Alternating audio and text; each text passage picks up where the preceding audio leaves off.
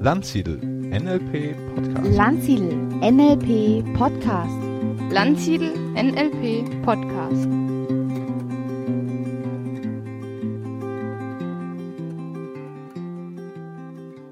Herzlich willkommen zu einer neuen Folge des Landsiedel NLP Podcast.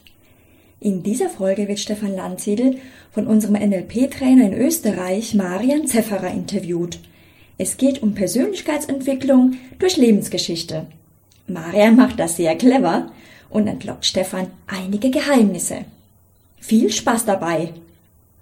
Herzlich willkommen zur ersten Folge Persönlichkeitsentwicklung durch Lebensgeschichte. Mein erster Gast heute ist Stefan Landsiedel. Stefan ist NLP-Lehrtrainer, Unternehmer, mehrfacher Buchautor, hat Psychologie studiert und hat über 2500 Seminartage nur an NLP-Training bisher gegeben und ist, gehört damit eindeutig zu den Spitzenleistern und das merkt man auch daran, er ist seit, ja, ich glaube, über 25 Jahren im Geschäft und ist damit Marktführer im Bereich NLP. Hallo Stefan. Hallo Marian. Fein, dass du die Zeit gefunden hast. Für die Menschen, Stefan, die dich noch nicht kennen, wer bist du, was machst du, wie würdest du dich beschreiben? Ja, ich bin NLP-Unternehmer und Möglichmacher, das steht zumindest auf meiner Visitenkarte.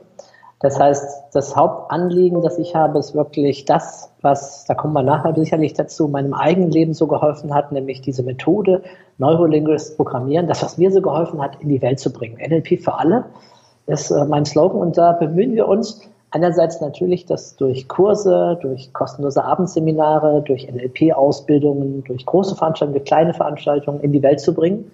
Andererseits natürlich auch durch ganz viele kostenlose Dienstleistungen, wie zum Beispiel ähm, Blogartikel, Newsletter, ein E-Mail-Training, ganz viel gratis Audiogeschichten, die es von uns gibt.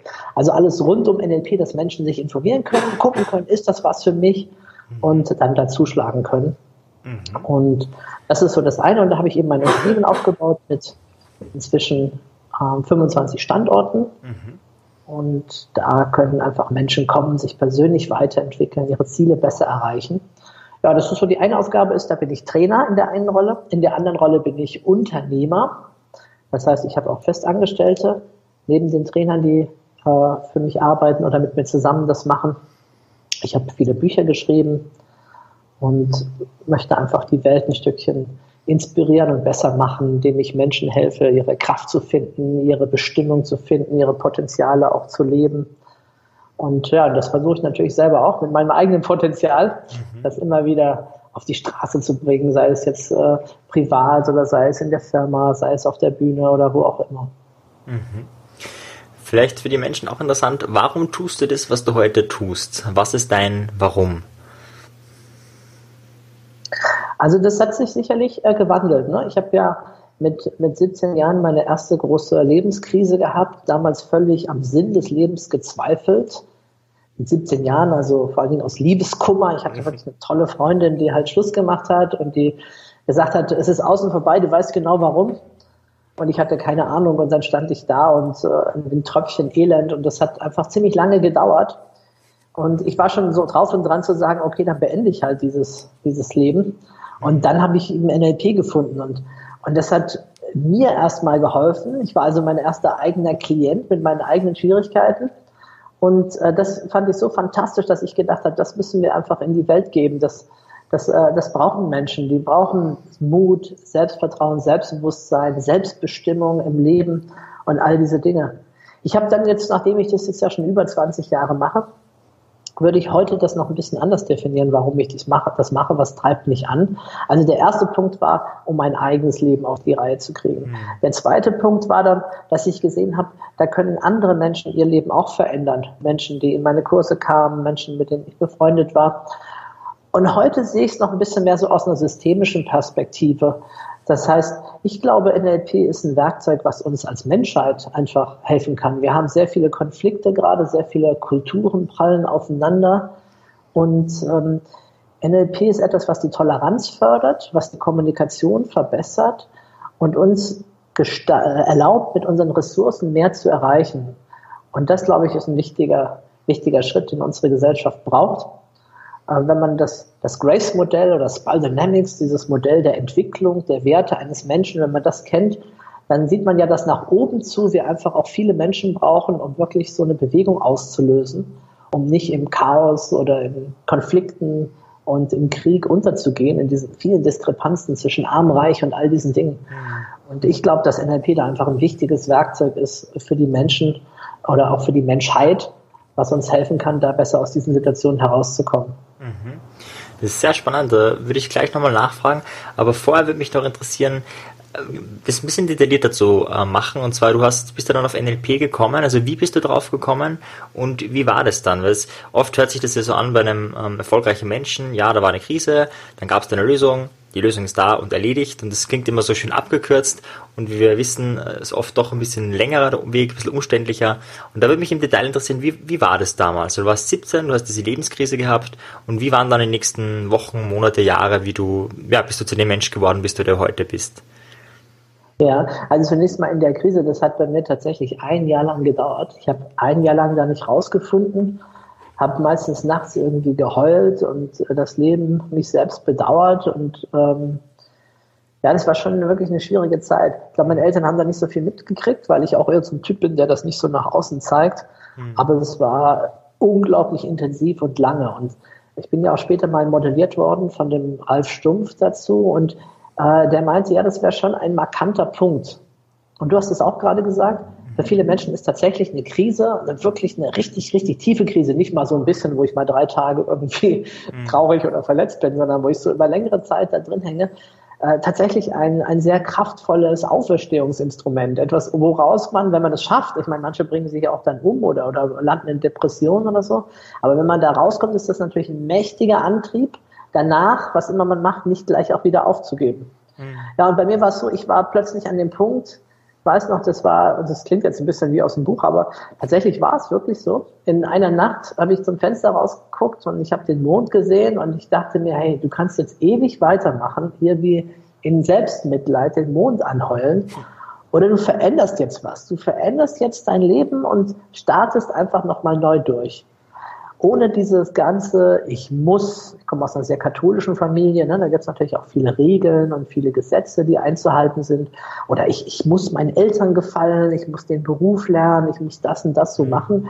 Hinzu, was will eigentlich ich? Und in dem Moment habe ich beschlossen, ich starte jetzt ein neues Leben, weil was Schlimmeres als mich umzubringen, kann ich eigentlich meinen Eltern, meinen Freunden, kann ich eigentlich niemand antun. Mhm. Und ähm, und das war für mich so die erste, damals wusste ich das noch nicht, NLP-Technik.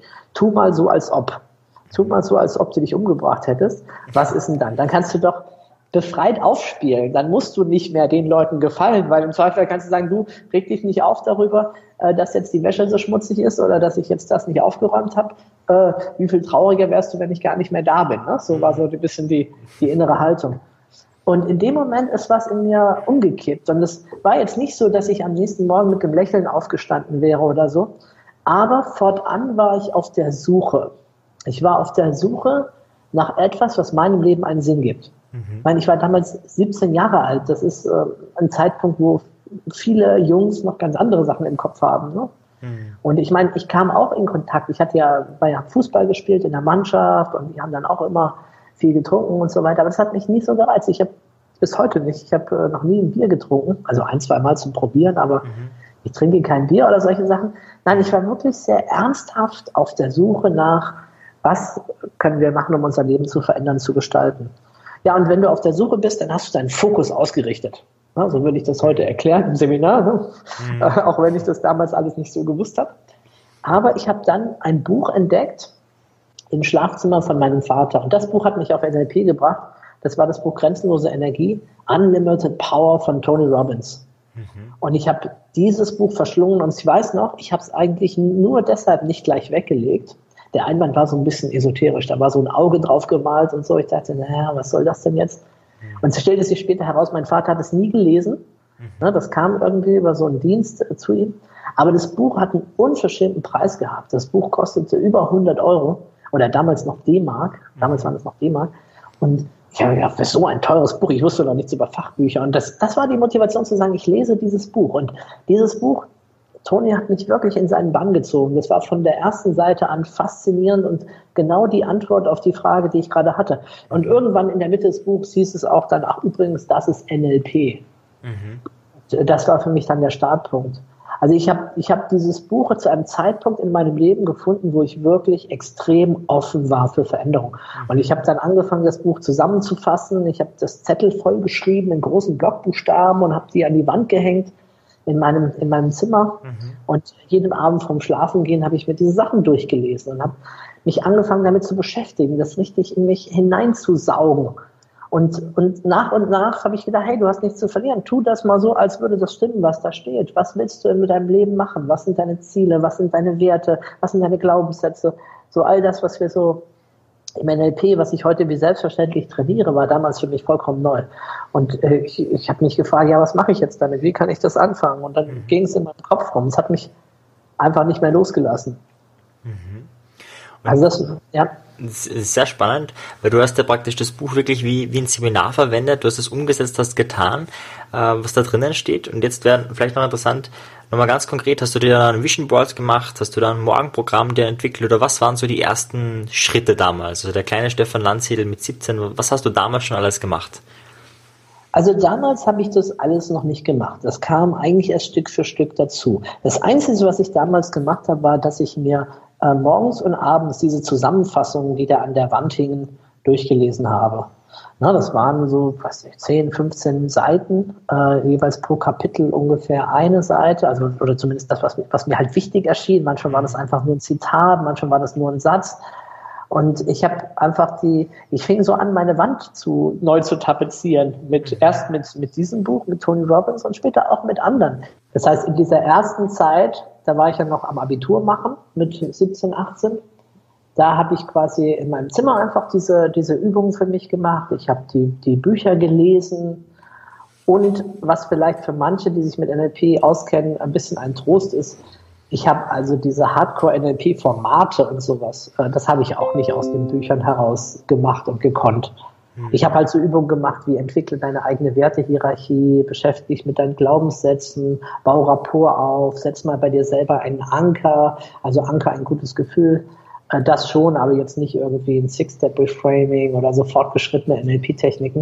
Mhm. Die habe ich dann selber auch erst in meinem Practitioner gelernt. Aber was einfach wichtig war, war, ich habe damals meine Lebensrichtung verändert. Ich hätte äh, ohne diese Erfahrung mit äh, dieser Krise hätte ich wahrscheinlich Latein und Mathe studiert auf Lehramt mhm. und wäre wahrscheinlich Lehrer geworden. Ne, meine, meine Mutter äh, ist Friseurmeisterin, die hätte auch vielleicht gern gehabt, dass ich das Friseurgeschäft übernehme. Mhm muss man ein bisschen schmunzeln, weil heute sagt sie, naja, sie ist ja auch ein Psychologe, ne? ich mache ja nichts anderes, sie unterhält sich ja auch mit den Menschen, die bei ihr auf dem Stuhl sitzen und nicht weglaufen können, weil sie gerade die Haare nass haben oder Lockenwickler drin. Ähm, ja, auf jeden Fall, also das hat mir damals den, den Kick gegeben, wirklich mich noch mehr mit Psychologie und diesen Themen zu beschäftigen.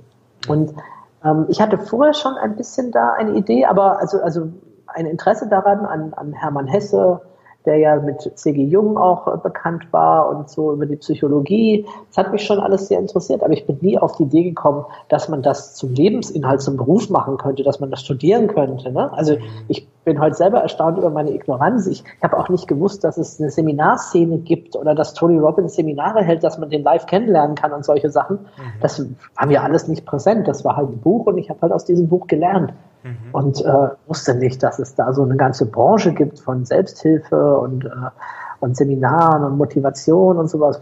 Keine Ahnung, ich habe einfach das so gemacht. Und dann äh, war ich natürlich schon auch ein bisschen anders drauf. Ich fing dann an, mich mal äh, so ein bisschen umzuhorchen und zu gucken, was gibt es denn? Und habe dann per Zufall entdeckt, dass es an der Volkshochschule Rhetorikkurse gibt und mhm. Kurse über Körpersprache und sowas. Und ich meine, Volkshochschule, das war so das Level, was ich mir äh, damals gerade leisten konnte. Ich habe so in den Ferien ab und zu mal gejobbt. Als, als Schüler, beziehungsweise habe Zeitungen ausgetragen. Also in meinem Roman Florian mit Unternehmer, das Zeitungsaustragen ist nicht von ungefähr, das ist so ein bisschen auch autobiografisch verarbeitet dabei. Also für alle, die es jetzt nicht wissen, ich habe äh, zwei Romane geschrieben, wahrscheinlich werden es noch mehr, wo es darum geht, wie, dass ein Jugendlicher ein Unternehmen gründet und äh, wie so die ganzen Prinzipien ablaufen ist so auch so eine Idee, die ich gerade verfolge, dass junge Menschen es in Erwägung ziehen, sich selbstständig zu machen, eine Firma zu gründen und nicht unbedingt gute Bewerbungen zu schreiben, um eine Festanstellung zu bekommen. Mhm. Okay, aber ein kleiner Exkurs. Mhm. Ich springe wieder zurück, nur weil ich gerade den Titel halt erwähnt hatte, mhm. Äh, das, das zu machen. Ja, ich fing an, so an diese Kurse zu besuchen an der, an der Volkshochschule und Rhetorikkurse und dann auch zu üben. Ich habe mir dann also eine Videokamera gekauft und angefangen, einfach mal in die Kamera reinzusprechen. Da konnte man damals den Monitor so rumklappen, dass man sich selbst gesehen hat. Mhm. Und dann habe ich mir ein Buch geschnappt und willkürlich auf einer Seite irgendwo den Daumen rein und äh, angefangen, was weiß ich darüber zu erzählen und habe dann halt äh, da eine Geschichte erzählt dazu, mhm. mit dem, was ich gerade gelesen habe, so auf Stichwort. Wie alt warst du da ungefähr? Also da war ich so 18, 19. Okay, und mit 18, 19, wie oft hast du das gemacht? Also wie viel Präsentationstraining hast du damals dir dann schon angeeignet?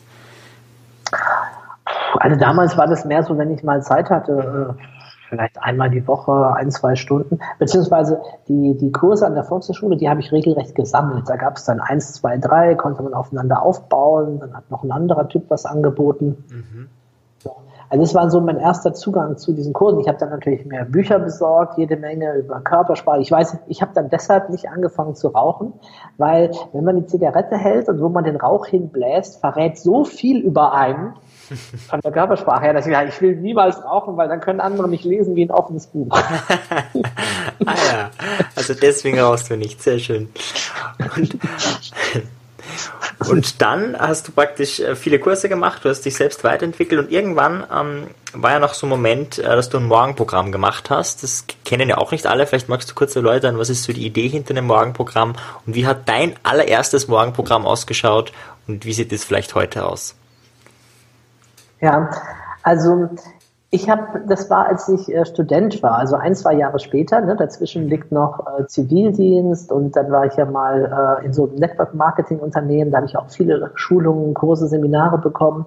Mhm. Ne, und äh, aber als ich dann Anfang 20 war und an der Uni Mannheim mein erstes eigenes Studentenzimmer hatte, und da habe ich wirklich, ich glaube, da habe ich wirklich den Grundstein gelegt für alles, wer ich heute bin und was ich mache. Mhm. Weil da bin ich jeden Morgen um 5.45 Uhr aufgestanden Mhm. Dann vielleicht manche sagen, ja, das ist ja völlig normal, ich muss da ja arbeiten.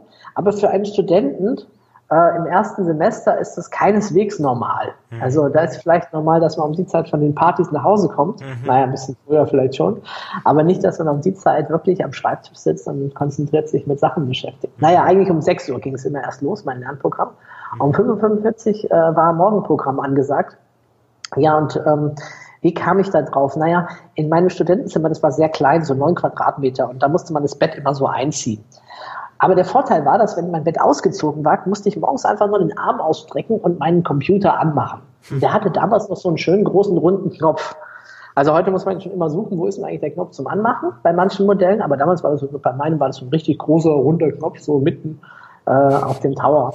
Also konnte ich von meinem Bett aus den Arm ausstrecken und den Rechner anmachen weil der hat nämlich eine ganze Weile gebraucht, bis der startklar war. Der hat sich hochgebootet.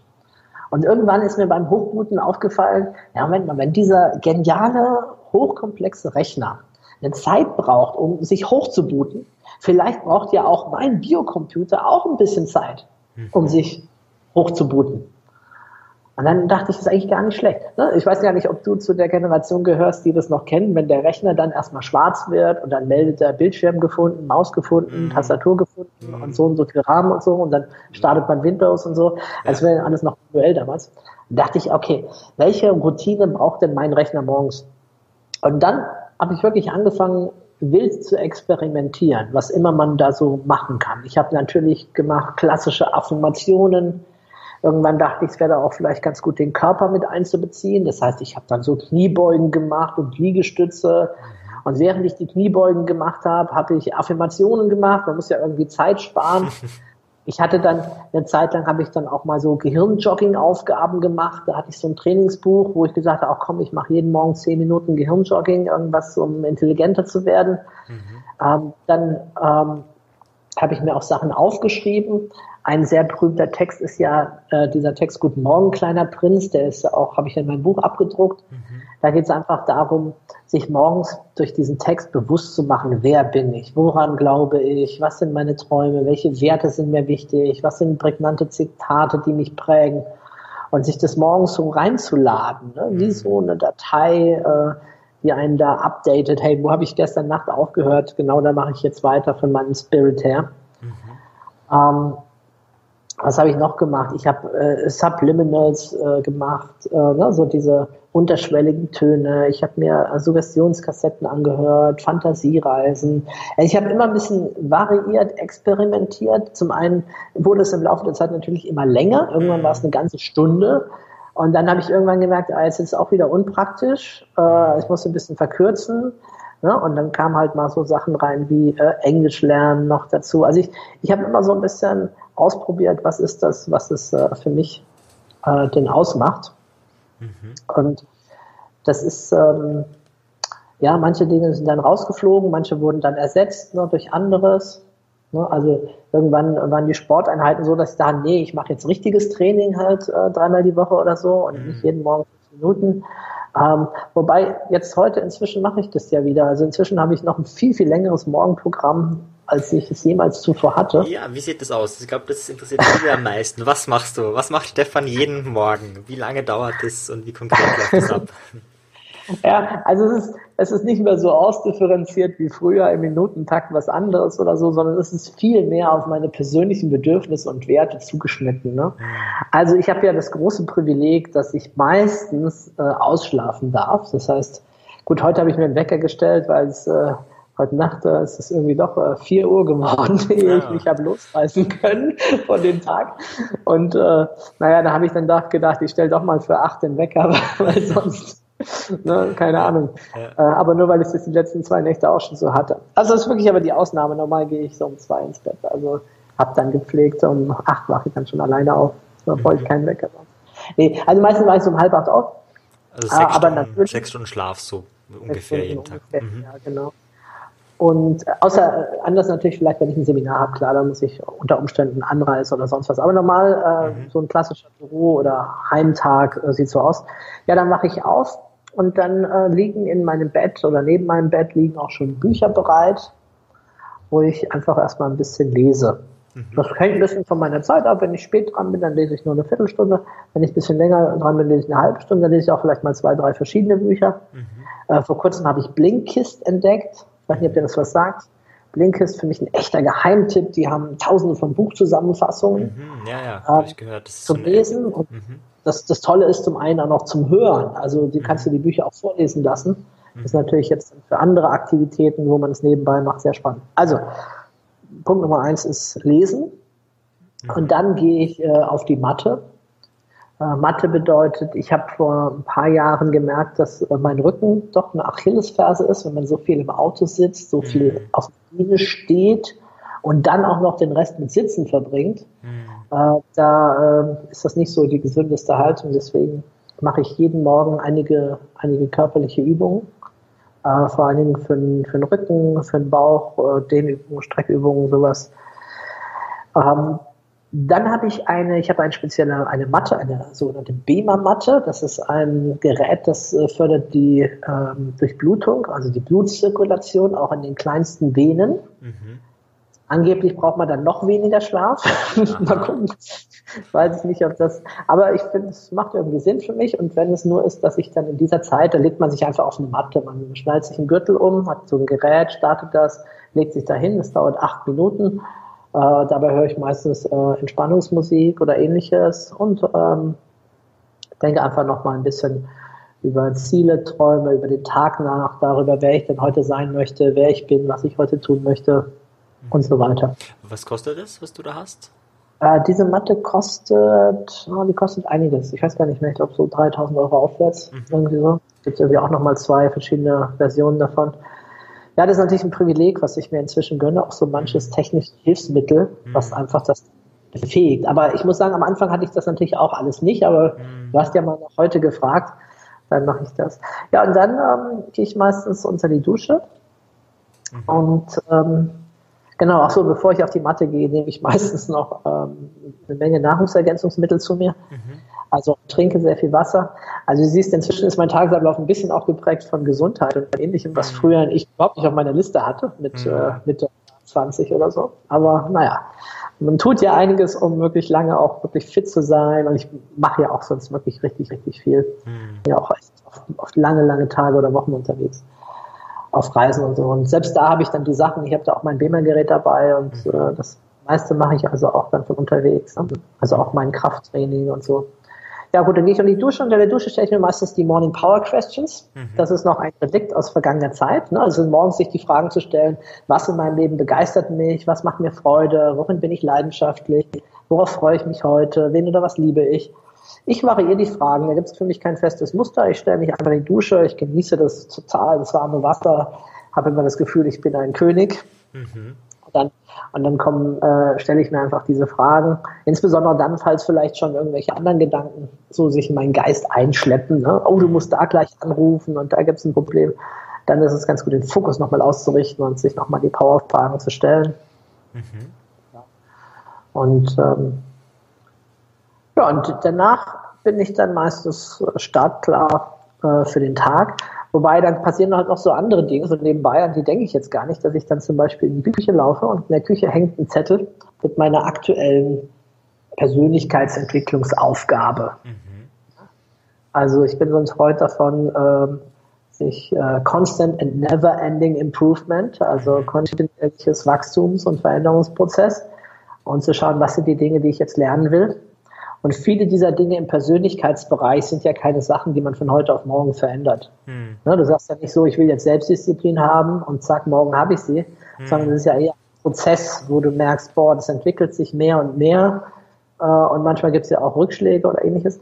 Mein aktuelles Ziel ist, ich möchte lernen, häufiger Nein zu sagen. Mhm. Weil ich merke, dass das, was mich davon abhält, äh, noch schneller noch mehr für meine Träume und Ziele zu erreichen und sie zu verwirklichen, ist, dass ich ganz oft irgendwo zu schnell Ja sage mhm. und gar nicht merke, wie viel Arbeit hinten dran ist und dann irgendwann feststelle, Moment, das hat mich jetzt null in Richtung meiner Vision weitergebracht. Mhm. Das hat jetzt, der andere ist natürlich begeistert und freut sich und so, aber also wenn es jetzt was war mit jemand anderem zusammen oder so, mhm. oder auch bei manchen äh, Projekten, wo ich denke, Moment mal, geht es jetzt hier gerade nur um Geld oder hilft das auch meiner Vision irgendwie weiter? Und dann da eine Entscheidung zu treffen. Ne? Mhm. Das gab es natürlich früher auch nicht, wenn du, äh, ne, sie waren jung, sie brauchten das Geld.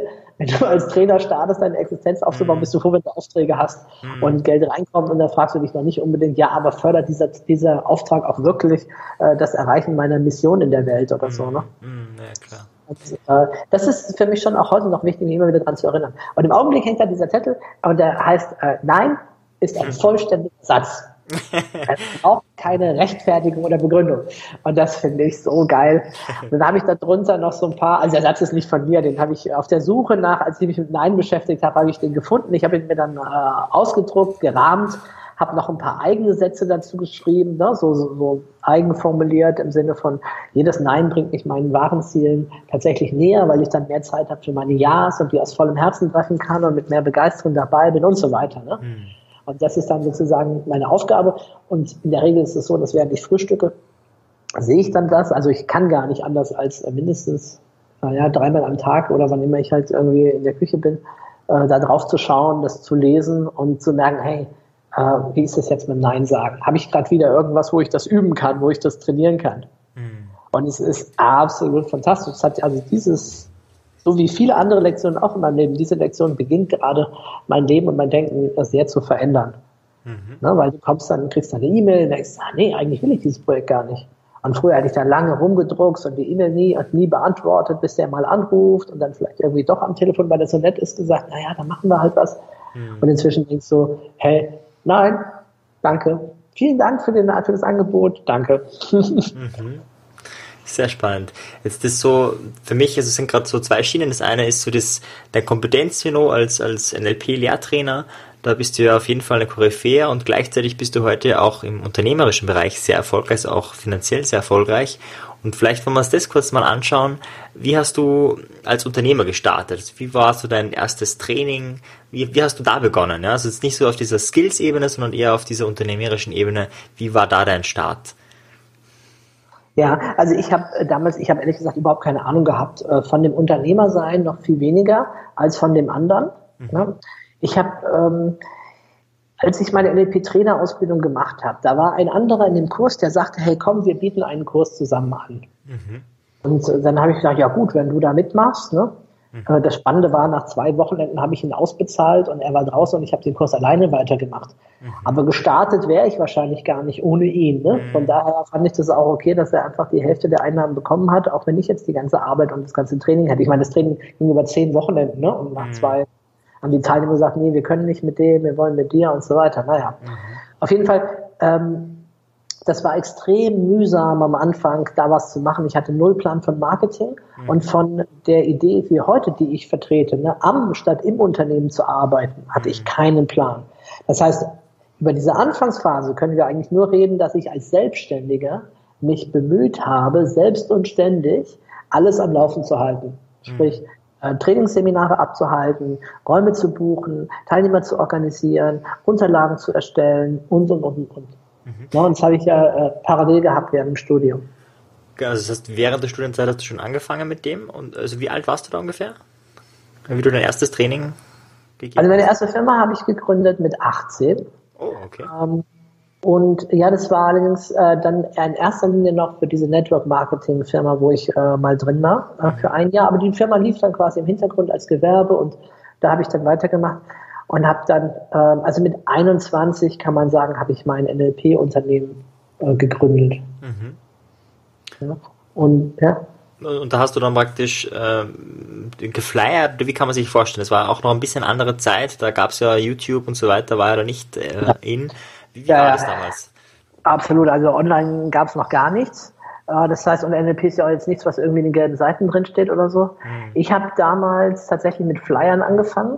Wir haben, also äh, das allererste waren Plakate, aber die waren nicht besonders erfolgreich. Da haben wir die halbe Innenstadt, ich und ein Freund zusammen, haben wir halb Mannheim zuplakatiert, über 100 Plakate aufgehängt, in jedem Geschäft gefragt, hey, wir haben hier so ein tolles Seminar, dürfen wir die Sachen hinter? Ja, ja, macht mal. Aber am nächsten Tag hingen nur noch 25 Prozent davon. Das war schon sehr ernüchternd, obwohl wir wirklich gefragt hatten und alle gesagt hatten, ja, ihr dürft, ihr dürft es da hinhängen. Und dann habe ich mich auf Flyer äh, mehr beschäftigt damit, habe die auch mehrfarbig gestaltet, was sehr unüblich war in der Uni, weil wir hatten oft so einen lieblosen Schwarz-Weiß-Flyer bekommen. Und ich habe dann, und das ist vielleicht tatsächlich zum ersten Mal so ein bisschen eine unternehmerische Idee, ich habe dann ähm, zehn Studenten engagiert, habe ich, ich weiß gar nicht mehr, wie ich die gesucht habe, über, über Aushänge oder über Anzeigen oder so, die dann jeweils an ihrer Hochschule oder FH äh, vor der Mensa meine Flyer verteilen sollten und sie auch in die Mensa reinlegen. Das ist äh, heute bei den meisten gar nicht mehr erlaubt, beziehungsweise man muss dann Ordnungsgebühren bezahlen oder schon Marketing- und Werbekosten. Aber damals war das tatsächlich noch möglich, in eine Uni zu gehen und ein schwarzes Brett einen Sprachkurs anzubieten, eine Nachhilfestunde oder halt auch einen NLP-Kurs. Und äh, das habe ich äh, damals gemacht, sehr intensiv, ne, an zehn Unis. Jeder hat 1000 Flyer bekommen. Und so habe ich meine zweite Ausbildung gefüllt. Die erste ging ziemlich über Mund-zu-Mund-Propaganda, über Menschen, die ich bis dahin einfach kannte, die mitgekriegt hatten, was ich da mache. Die kamen zuerst, und es waren auch nur sechs oder sieben Teilnehmer, also drei von mir, drei von meinem Partner. Und im zweiten Kurs waren dann so zehn, zwölf Teilnehmer, die wir über diese Flyer-Aktionen und über ich hatte während meiner Diplomarbeit ähm, diverse Rhetorik- und Evaluations, äh, äh, Rhetorikseminare gehalten zum Thema Präsentation und die evaluiert, also geschaut, wie erfolgreich, wie gut waren die. Und die Studenten, die daran teilgenommen haben, von denen haben eben so 10 Prozent bei 100, ne, haben dann äh, tatsächlich auch an dieser Practitioner-Ausbildung teilgenommen, die ich dort angeboten habe. Ah, ja. Ja, und mit einer Ausbildung pro Jahr hatte ich eigentlich schon nebenbei als Student ganz gut zu tun, weil ich musste ja Unterlagen erstellen, die vorbereiten, die nachbereiten, mich um die Leute kümmern. Ähm, das ist eigentlich erst später dann deutlich mehr geworden, als ich ähm, dann mit meinem Studium fertig war und das Vollzeit gemacht habe. Das, okay, das heißt, du hast dann direkt nach dem Studium warst du Vollzeitunternehmer. Genau. Ich habe also während dem Studium, also die einzigen Berufserfahrungen, die ich überhaupt jemals gesammelt habe als Angestellter oder in diesem Sinne waren äh, Ferienjobs äh, als Student. Also erstmal als Schüler schon, da habe ich so Lagerarbeiten gemacht. Und äh, dann als Student war ich vor allen Dingen bei Kienbaum, Kienbaum Personalberatung, da hatte ich ein Praktikum und die haben mir dann angeboten, ob ich freier Mitarbeiter sein möchte und ab und an mal äh, rufen sie mich an für einen Auftrag und dann äh, sollte ich den abwickeln. Ähm, aber ich war nie irgendwo fest angestellt. Also für mich war klar, während meinem Studium, ich gründe mein eigenes Unternehmen. Ich habe überhaupt nicht, ich habe ich hab auch noch nie im Leben mich für eine richtige Stelle beworben. Also nur für ein Praktikum, aber, aber nicht für eine, irgendwie eine Festanstellung oder sowas. Und dadurch, dass ich halt während dem Studium schon angefangen habe mit der Selbstständigkeit, war das danach eigentlich klar, dass ich das äh, Vollzeit weitermachen würde. Mhm. Und ist das gleich gelungen? Also hast du dann gleich davon leben können und ist bis heute rosig gelaufen oder wie waren es so? Gab es da Stolpersteine, Wendepunkte? ja klar, also, also man muss ja sagen, ich habe die Firma herausgegründet mit einem monatlichen ähm, Verbrauch für mich von 500 D-Mark. Also damals hat das Studentenzimmer ungefähr die Hälfte gekostet, so 260 D-Mark. Mhm. Die Mensa hat, ich weiß nicht mehr, drei oder vier D-Mark gekostet, das Mittagessen. Und äh, der Aldi war um die Ecke. Mhm. Das heißt, äh, mein, äh, mein Kapitalbedarf äh, von 500 D-Mark im Monat war jetzt nicht äh, so üppig. Ne? Also mhm. ich habe einfach nicht so viel verbraucht. Ich habe mein erstes Auto gekauft für 300 D-Mark von meinem türkischen Mitbewohner. Mhm. Passend war, dass er auch äh, immer kam, wenn es stehen blieb. Das war Teil des Verkaufs.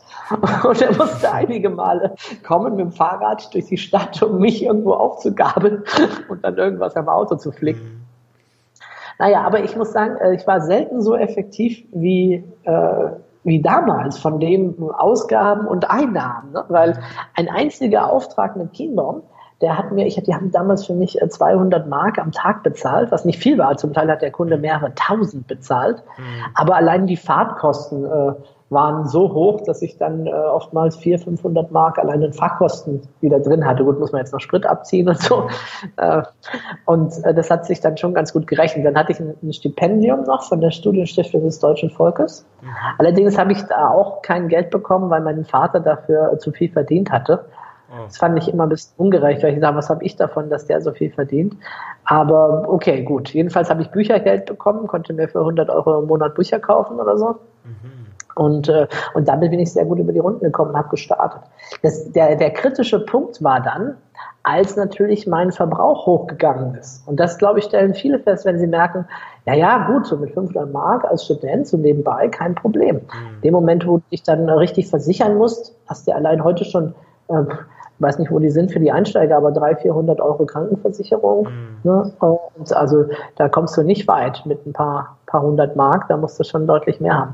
Und ich habe dann, ähm, ich bin erst, also direkt als mein Studium zu Ende war, bin ich zurückgezogen in mein altes Jugendzimmer, da wo ich die Tony Robbins Sachen aufgehängt habe, bei meinen Eltern und das Dach. Mhm. Und habe in diesem Zimmer habe ich dann zwei Schreibtische noch aufgestellt und mein Bett stand in der Ecke und tagsüber war das mein Büro ich hatte dann auch ein bis zwei Praktikanten, die immer kamen und nachts habe ich halt einfach dort geschlafen. Und morgens musste ich halt aufstehen, weil dann irgendwann die Praktikanten kamen. Mhm. Mal kurz durchlüften und dann ging das weiter, ja.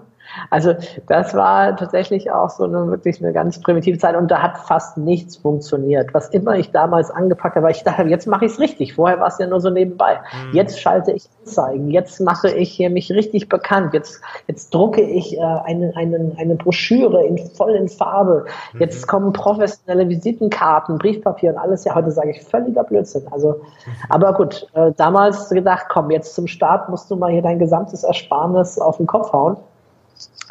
Naja, aber es ist, äh, es war schwierig, es war echt mühsam. Also die ersten Jahre habe ich auch keine schwarzen Zahlen geschrieben. Mhm. Also es hat äh, drei Jahre gedauert, äh, bis ich dann zum ersten Mal ein Plus hatte. Ich habe damals gelebt, ich habe auch nicht riesige Minusse gemacht, aber weil ich halt einfach sparsam gelebt habe. Ne? Mhm. Ich habe einfach erlebt dem, was ich halt vorher hatte. Mhm. Immer mit der Gefahr, dass irgendwann das Finanzamt sagt, das ist aber Liebhaberei. Mhm. Äh, Sie müssen mal hier was einnehmen ne, mit diesem Business. Ja, und dann habe ich, also ähm, ich habe ich hab so nach ungefähr nach einem Jahr habe ich übers Internet damals äh, die Mutter meiner Tochter kennengelernt, äh, Tina, mhm. und äh, mich Hals über Kopf in sie verliebt und beschlossen, ich ziehe jetzt in ihre Gegend, weil sie hatte schon Kinder, mhm. zwei Kinder. Ich hatte bei Tony Robbins gelesen, hat auch eine Frau gefunden, die hatte schon drei Kinder. Mhm. Also haben wir schnell noch eins gemacht, weil ich auch drei Kinder hatte. Ja, ich wollte halt modellieren, ne? Mhm. lernen von den. okay. Aber das bedeutete, ich brauchte eine große Wohnung für diese Familie auf einmal. Mhm. Und das, äh, ja, das war dann in der Kurstadt, damals in Bad Kissingen. Also, und das auf einmal plötzlich sind natürlich die Kosten viel höher gewesen. Wenn du plötzlich, wenn, selbst wenn du jetzt dir keine großen Sachen leistest, aber du hast eine Wohnung, du hast die Nebenkosten, du hast die Versicherung, du hast plötzlich eine Familie zu versorgen mhm. äh, von allen. Äh, da, das schaffst du nicht mehr so einfach. Da brauchst du halt wirklich Aufträge, brauchst Sachen, ne? Mhm. brauchst ein Auto, was auch zuverlässig fährt und so. Mhm. Und Autoversicherung, also, also da sind dann die Kosten einfach ein bisschen äh, deutlich höher gewesen. Und dann hatte ich halt dabei das Pech, dass mich die Geschäftspartner, mit denen ich geraten bin, einfach gnadenlos über den Tisch gezogen haben. Okay. Also ich habe fleißig Seminare gehalten, Seminare gehalten, aber die haben mich einfach nicht bezahlt. Ja, und mit einem bin ich vor Gericht gegangen, auch weil der halt darauf bestanden hatte vorher, dass wir einen wasserdichten Vertrag machen. Und was ich da gelernt habe, unbezahlbar, ne? nämlich, dass du bei Gericht erstmal was bezahlen musst, damit die dich überhaupt anhören, mhm. damit das verhandelt wird. Dann legt der andere Berufung ein muss nicht mal erscheinen, sagt einfach, ja, ich stimme dem nicht zu. Und du hast wieder ein paar Monate Wartezeit, musst wieder Geld hinlegen und zu gucken. Und ich hatte kein Geld von dem gesehen, monatelang gearbeitet, im Voraus meine Hotelrechnungen vor Ort überall bezahlt. Mhm. Und mit einer kleinen Familie, wir hatten einen Kredit aufnehmen müssen. Da hat meine Partnerin damals mit dem Kindergeld gebürgt, dass wir überhaupt noch einen Kredit bekommen, weil sie den, den kannte von der Bank. Also es war grauenvoll. Und dann ist dieser Gerichtsprozess, ich habe zwar gewonnen, der andere ist nicht mal erschienen, aber es war nichts zu holen. Ich habe nie Geld bekommen. Im Gegenteil, es hat halt noch ein paar tausend, paar Tausender gekostet. Ich meine, die Summen waren gering, das hat vielleicht nochmal, ich glaube, 3.000, 4.000 Euro gekostet, aber dafür, dass ich mir das überhaupt nicht leisten konnte, war das viel zu viel. Also völliges Desaster, absolute Katastrophe. Und davon gab es eine ganze Reihe von Erfahrungen. Und ich bin sicher, dass äh, viele in dieser Zeit, ähm, dass viele einfach bei sowas aufgeben, dass sie gar nicht so weitermachen, so entschlossen sind, das auch zu tun. Also wenn das interessiert, äh, ganz kurz, es gibt über diese Zeit äh, auf meiner Webseite unter wir über uns meine Geschichte gibt so schreibe ich einige Seiten dazu, was damals so passiert ist. Und es gibt Leser, die sagen, dass sie ähm, selten so was so motivierendes gelesen haben, beziehungsweise dass ich halt nicht aufgegeben habe, dass ich einfach weitergemacht habe in diesen Momenten. Mhm. Also spannend, das ist dann auf welche Seite genau? Auf Landsiedel-Seminare oder wo findet man das? Genau, dann gibt es eine Seite äh, Wir über uns und da muss man sich ein bisschen durchklicken auf die Unternehmensgeschichte. Mhm. Äh, wer, oder es gibt noch eine einfache Möglichkeit inzwischen und zwar ist das www.stefanlandsiedel.de. Also Stefan Landsiedel ist einfach ein Wort, Stefan mit PH, Stefan Landsiedel. Vielleicht hast du ja irgendeine Note, wo mein Name auch steht. Werde ich, einfach, ich werde es einfach verlinken dann, genau. Und da habe ich, ah, das, da habe ich nämlich vor kurzem, das habe ich jetzt erst gemacht, eine Chronik über die Höhepunkte meiner Karriere erstellt. Mhm. Ist noch nicht ganz fertig, aber wenn man ganz nach unten scrollt, dann kommt auch dieser Link, so nach dem Motto, ach, und über die Anfangsjahre kannst du hier eine ganze Menge noch nachlesen. Ne? Also oben ist mehr so Bilder jetzt von meinen aktuellen Auftritten, ne, in der Porsche Arena und diese größeren Sachen und an der alten Oper und so. Mhm eine Auszeichnung, aber unten kommt dann auch tatsächlich diese Anfangsgeschichte, die ich fast spannender finde, aber für die Menschen ist es halt oft so, ne, das, was sie jetzt gerade sehen, darauf werde ich angesprochen, auf die aktuellen Ereignisse, ne? Mhm. Und auf Fernsehauftritte und sowas und nicht auf die, wie hat das eigentlich alles damals angefangen. Mhm. Ja, spannend. Ich bin gerade auf der Seite. Sehr interessant. Ein paar Sachen würde ich trotzdem noch fragen, für die, die lieber zuhören als lesen. Ja, natürlich. Das war jetzt mehr auch so in Ergänzung. Äh, zu, zu dem, ja, ja das ist super, dass das auch einfach als, als freie Ressource online ist. Du hast ja extrem viel auf deiner Website äh, zum Thema NLP gratis zur Verfügung. Und eben gerade so Lebensgeschichten sind ja das, was, was oft inspiriert, was so hautnah dran ist am, am echten Leben. Und da würde mich noch interessieren, wie, also eben, dann ging es finanziell nicht, wo war der Wendepunkt? Also irgendwo also, ne, zwei Fragen. Vorher, das erste ist mal, warum bist du dran geblieben? Warum hast du nicht aufgegeben? Vor allem bei dem Kredit dann, weil das ist ja dann doch schon etwas, wo man ja Minus ist. Also man hat dann zwar das Geld, aber eigentlich gehört es einem ja nicht wirklich. Also warum hast du da nicht aufgegeben? Und also das war für mich, das, das war für mich überhaupt keine Frage. Das war so in mir drin. Wir machen weiter, wir machen weiter, wir machen weiter. Auch bei späteren Krisen, als es dann um ganz andere Summen ging. Das war nie die Frage, äh, geben wir hier auf oder nicht. Das gab es einfach in meinem Wortschatz nicht. Ich meine, ich habe das so in mich reingesaugt, diese, diese Dale Carnegie, Sorge dich nicht lebe, Napoleon Hill und die ganzen NLP-Bücher. Dieses, dieses Denken, ne, von wegen das Wort, äh, schau in mein Wörterbuch, das Wort unmöglich gibt es nicht. Ja? Und ich habe dann auch natürlich, wenn du dich damit beschäftigst, ich habe tatsächlich mal einen völlig verrückten Kerl gefunden, der hat das genauso mit mir gemacht. Das steht in einem dieser berühmten Bücher drin, ne, mit diesem Wörterbuch. Mhm. Und der sagte mir auch, hier guck mal, hier ist ein Wörterbuch. Ne? Und äh, such doch mal das Wort unmöglich. Und ich geguckt, er hatte es ausgeschnitten, er hatte es aus jedem Buch ausgeschnitten. Es ist, es ist, er hatte hunderte von ausgeschnittenen unmöglich, ne? Und hat auch mich eingeladen, hier, sch, sch, schneide das Wort unmöglich aus deinem Wörterbuch raus. Solche Dinge, ne? Und wenn du dich da permanent damit beschäftigst, dann denkst du nicht dran an Aufgeben. Du denkst vielleicht daran, wie kann ich es anders machen oder, oder wie kann ich einen Neuanlauf nehmen oder, oder ähnliches. Wie kann ich das machen? Also letztendlich war es nach diesen Krisen dann wirklich ein, ein ganz langsames äh, wieder neu aufbauen, wieder zu gucken, hey, wo kommen die Kunden her? Ich mache es alleine. Ich meine, was ich sagen muss, trotz allem, mhm. wir hatten ja jetzt das nur an einem Beispiel, es gab ja wirklich äh, da drei, vier solcher Dinger hintereinander, wo äh, jedes Mal pff, ich gedacht habe, das kann jetzt alles gar nicht wahr sein, ist, dass ich einfach viel daraus gelernt habe, mhm. dass ich sehr schnell gelernt habe. Es gibt ja diesen Satz, wenn du schnell vorankommen willst, mach schnell viele Fehler, damit du sie schnell korrigieren und viel lernen kannst. Und das ist äh, wirklich sehr, sehr markant äh, gewesen für mich. Und was dann entscheidend war, ich habe dann nach diesen drei Erfahrungen mit anderen, mhm. habe ich für mich erkannt, ich muss es selbst machen. Also wenn ich auf mich selber vertraue, fahre ich am besten. Mhm. Und Achtung, das stimmt jetzt sicherlich nicht für jeden da draußen. Das ist halt meine Erfahrung. Ich habe einfach gemerkt, boah, ich habe den Fleiß, ich habe die Ausdauer. Ne? Oder wie sagte neulich eine Auszubildende bei einer Tätigkeit zu mir, sagte sie so, ähm, ja, also wenn man jetzt, wir kommen ja gar nicht so richtig voran, das müssten wir ja fast die ganze Nacht machen, damit man morgen eine Veränderung sieht. Und ich sagte mir, ja genau, das habe ich gemacht in dieser Anfangszeit. Ich habe mhm. dann halt die ganze Nacht dran gearbeitet, bis es fertig war. Mhm. Und ich so, äh, ach so, ja, aber ich habe jetzt Feierabend, es ist schon 16 Uhr. Ich so, 16 Uhr? Hallo, da fängt die zweite Arbeitshälfte gerade erst an. Da hat man noch volle acht Stunden. Gut, macht vielleicht zwischendrin mal eine Pause oder so, ja. Also ich so, das kann ja wohl nicht wahr sein. Okay. Wie, wie viele Stunden hast du damals gearbeitet? Wie das, also mit in der Zeit, wo du die Familie schon hattest, mit Kredit und so, wie, wie kann man sich da so deine Arbeitswoche vorstellen? Naja, die Arbeitswoche war geprägt dadurch, dass ich wahrscheinlich mindestens jede zweite Woche irgendwo in Deutschland auf dem Seminar war, mhm. und rumgetingelt bin, oft sogar mehr.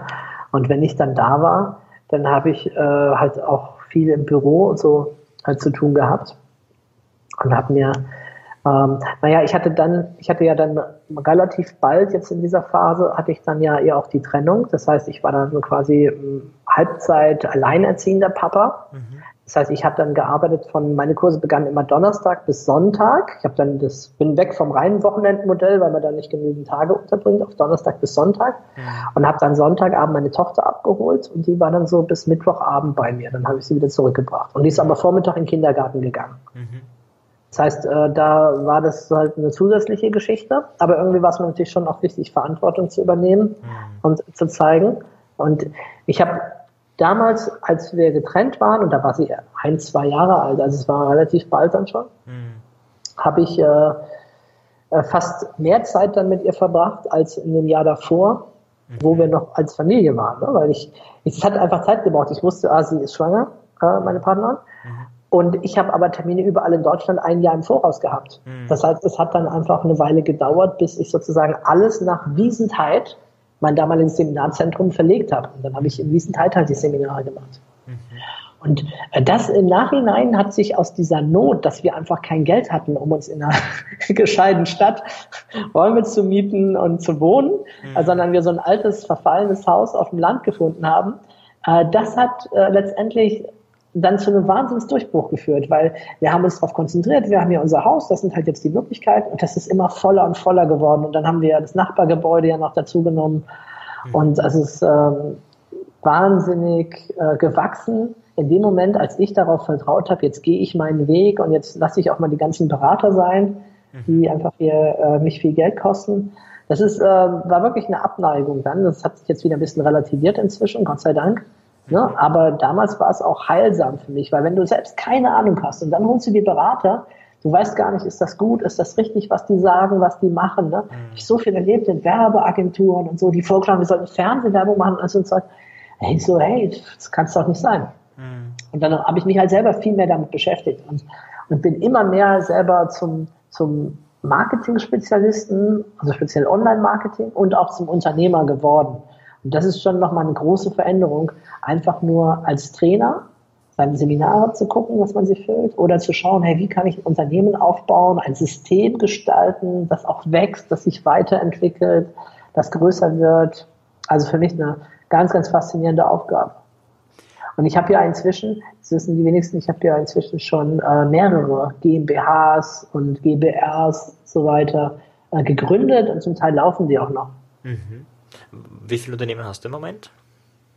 Muss ich erstmal nachzählen. Weil das, äh, das ist so, dass ich ja nicht in allen aktiv in der Geschäftsführung drin bin. Mhm. In manchen habe ich äh, einfach Anteile. Ähm, das äh, sind drei, vier, naja, nochmal vier Unternehmen. Und jetzt die reinen äh, nur Kapitalbeteiligungen zähle ich jetzt mal gar nicht. Mhm. Okay. Und vielleicht ganz kurz, wo war der Punkt, wo es aufwärts ging, also wo es nicht mehr darum ging, habe ich jetzt zu essen im nächsten Monat und baue ich Schulden ab, sondern wo es, wo ja, wo die Zahlen schwärzer und schwärzer geworden sind? also, also, also nach dem, äh, nach dem dritten Jahr ist das mhm. dann passiert. Ne? Also äh, da war es dann schon, fing es langsam an, äh, ins Positive zu laufen. Mhm. Und so richtig Spaß gemacht äh, hat es dann erst zehn Jahre später. Also man muss echt sagen, es hat echt fast zehn Jahre gedauert, um äh, da was zu machen. Na klar, irgendwann am Anfang, ja, mal 20.000 Gewinn, 40.000, 50.000 oder so. Aber ich weiß, so 2011, 2012, ich habe so um 2001, glaube ich, habe ich die Uni verlassen. Mhm. Also 11, 12, 13, das waren richtig, richtig starke Jahre. Das war so der Höhepunkt. Ich war permanent im Einsatz, habe fast 280 Tage im Jahr trainiert. In der Regel überfüllte, also für unsere Räumlichkeiten her, überfüllte Räume und Nachfrage ohne Ende. Mhm. Äh, teilweise sogar mal, dass ich mal an einem Tag zwei Kurse parallel gemacht habe in äh, zwei verschiedenen Räumen von uns. Ne? So. Okay. Also richtig crazy, richtig verrückt. Ne? Mhm. Und äh, da kam dann auch der finanzielle Durchbruch. Und dann haben wir ja immer mehr umgestellt. Ähm, 2008 hatte das ja schon angefangen, dass wir mit den Standorten gearbeitet haben, also auch zu, zu multiplizieren. Mhm. Was jetzt für uns äh, speziell finanziell war das jetzt nicht so erfolgreich. Also wenn ich die ganze Zeit durchtrainiere, ist das schon, äh, bleibt deutlich mehr noch hängen. Mhm. Aber äh, es war halt perspektivisch eine andere Geschichte und äh, was ich, damit hat sich auch meine Rolle ein bisschen verändert. Und mein Versuch ist ja auch selber weniger zu trainieren, also mehr am Unternehmen zu arbeiten, als im Unternehmen zu arbeiten. Mhm. Wie viele äh, Trainer hast du im Moment, die für dich arbeiten oder die mit dir arbeiten? Also, also insgesamt sind es äh, etwa 40, 50 Trainer. Mhm. Ähm, wir haben ja nicht nur die NLP-Standorte, sondern wir haben ja auch die, unsere Coaching-Module, wo wir 20 verschiedene Module haben. Wir haben die integrale Lebensführungsreihe jetzt, äh, wo ich auch noch mit sechs weiteren Kollegen zusammen das mache. Also wir haben so einen Pool aus etwa 50 Trainern, die zwischen 20 und 240 Tagen im Jahr für uns arbeiten. Mhm. Wow, du bist ja da einer von wenigen, der, also für die, die vielleicht die Stile nicht so kennen, das ist ja dann oft auch so ein bisschen Neidgeschichte, so nichts wegnehmen und so äh, von, von ja, Seminaren und so weiter. Und du bist ja da sehr, also kann ich aus Erfahrung sprechen, offenherzig, gehst auf andere zu und hast ja dieses Netzwerk gegründet, auch damit anderes Trainer nicht so schwer haben wie du halt diese zehn Jahre, äh, die es ja doch gedauert hat bei dir. Ähm, woher kommt es? Ja, du hättest, wie du ja sagst, du hättest, wenn es äh, darum geht, einfach viel Geld zu verdienen, einfach diese 82 Tage den Stundensatz erhöhen können, damit es weniger wird genau. und, und, fertig aus. Also warum andere Trainer? Warum hast du das gemacht? Ja, ich, ich glaube, ich habe nicht so dieses, dieses Guru-Ding, ne? Dieses Boah, und natürlich mag ich es, wenn Leute sagen, hey, es ist ein super Seminar, du machst das so toll, wenn du deine Geschichten erzählst und du bist so authentisch und so lebendig und so. Klar mag ich das, ja. Mhm. Aber ich habe nicht dieses und neben mir darf es keinen geben. Ich habe längst verstanden, dass andere Menschen mich halt nicht so toll finden als Trainer. Das ist mhm. denen zu lustig oder zu was auch immer. Und dass äh, die mit jemand anderes viel besser klarkommen können. Mhm. Und mir geht es viel mehr darum, die Sache dahinter, die Vision, die Idee in die Welt zu bringen. Und dafür wiederum ist es hilfreich, wenn äh, viele verschiedene Leute an Bord sind und nicht ich alleine das nur mache. Was ist deine Vision? Eine Welt zu schaffen, in der Menschen einfach gerne leben, in der wir alle unsere Ressourcen nutzen können, in der wir, ich habe das vorhin schon ein bisschen angedeutet, ne, in der wir gemeinsam unsere Probleme und Herausforderungen angehen. dass die Menschheit nicht das Ende ist von diesem Planeten, sondern die Intelligenz, die es wirklich schafft, hier das ganze Ökosystem äh, im Gleichgewicht zu halten und gleichzeitig äh, erfüllt und voller Freude und Wohlbefinden lebt. Mhm. Ich meine, wir haben einen extrem hohen Lebensstandard, aber viele Menschen sind nicht glücklich. Mhm. Viele Menschen fühlen sich nicht geliebt. Äh, viele Menschen haben nicht das Gefühl, ihre eigenen Talente der Welt zu schenken und zur Verfügung zu stellen, sondern sie haben eher das Gefühl der Pflichterfüllung, zumindest in ihren Jobs, um dann die wenige Zeit, die ihnen bleibt, irgendwie zu genießen mit Dingen, die vermeintlich schön sind, aber oft wird nicht mal das dann genossen, ne? der schöne Urlaub, das Wochenende, der Abend oder was auch immer, sondern das, da ist so viel mehr Potenzial in uns wenn Menschen aufblühen, wenn sie ihr Inneres entdecken, wenn sie sich äh, Gedanken machen, was will ich für mich, was will ich für dich, wenn sie wirklich in echte, in echte Kommunikation, in die Tiefe kommen mit einem anderen. Mhm. Ob das jetzt in der Partnerschaft ist oder mit den Kindern oder beruflich.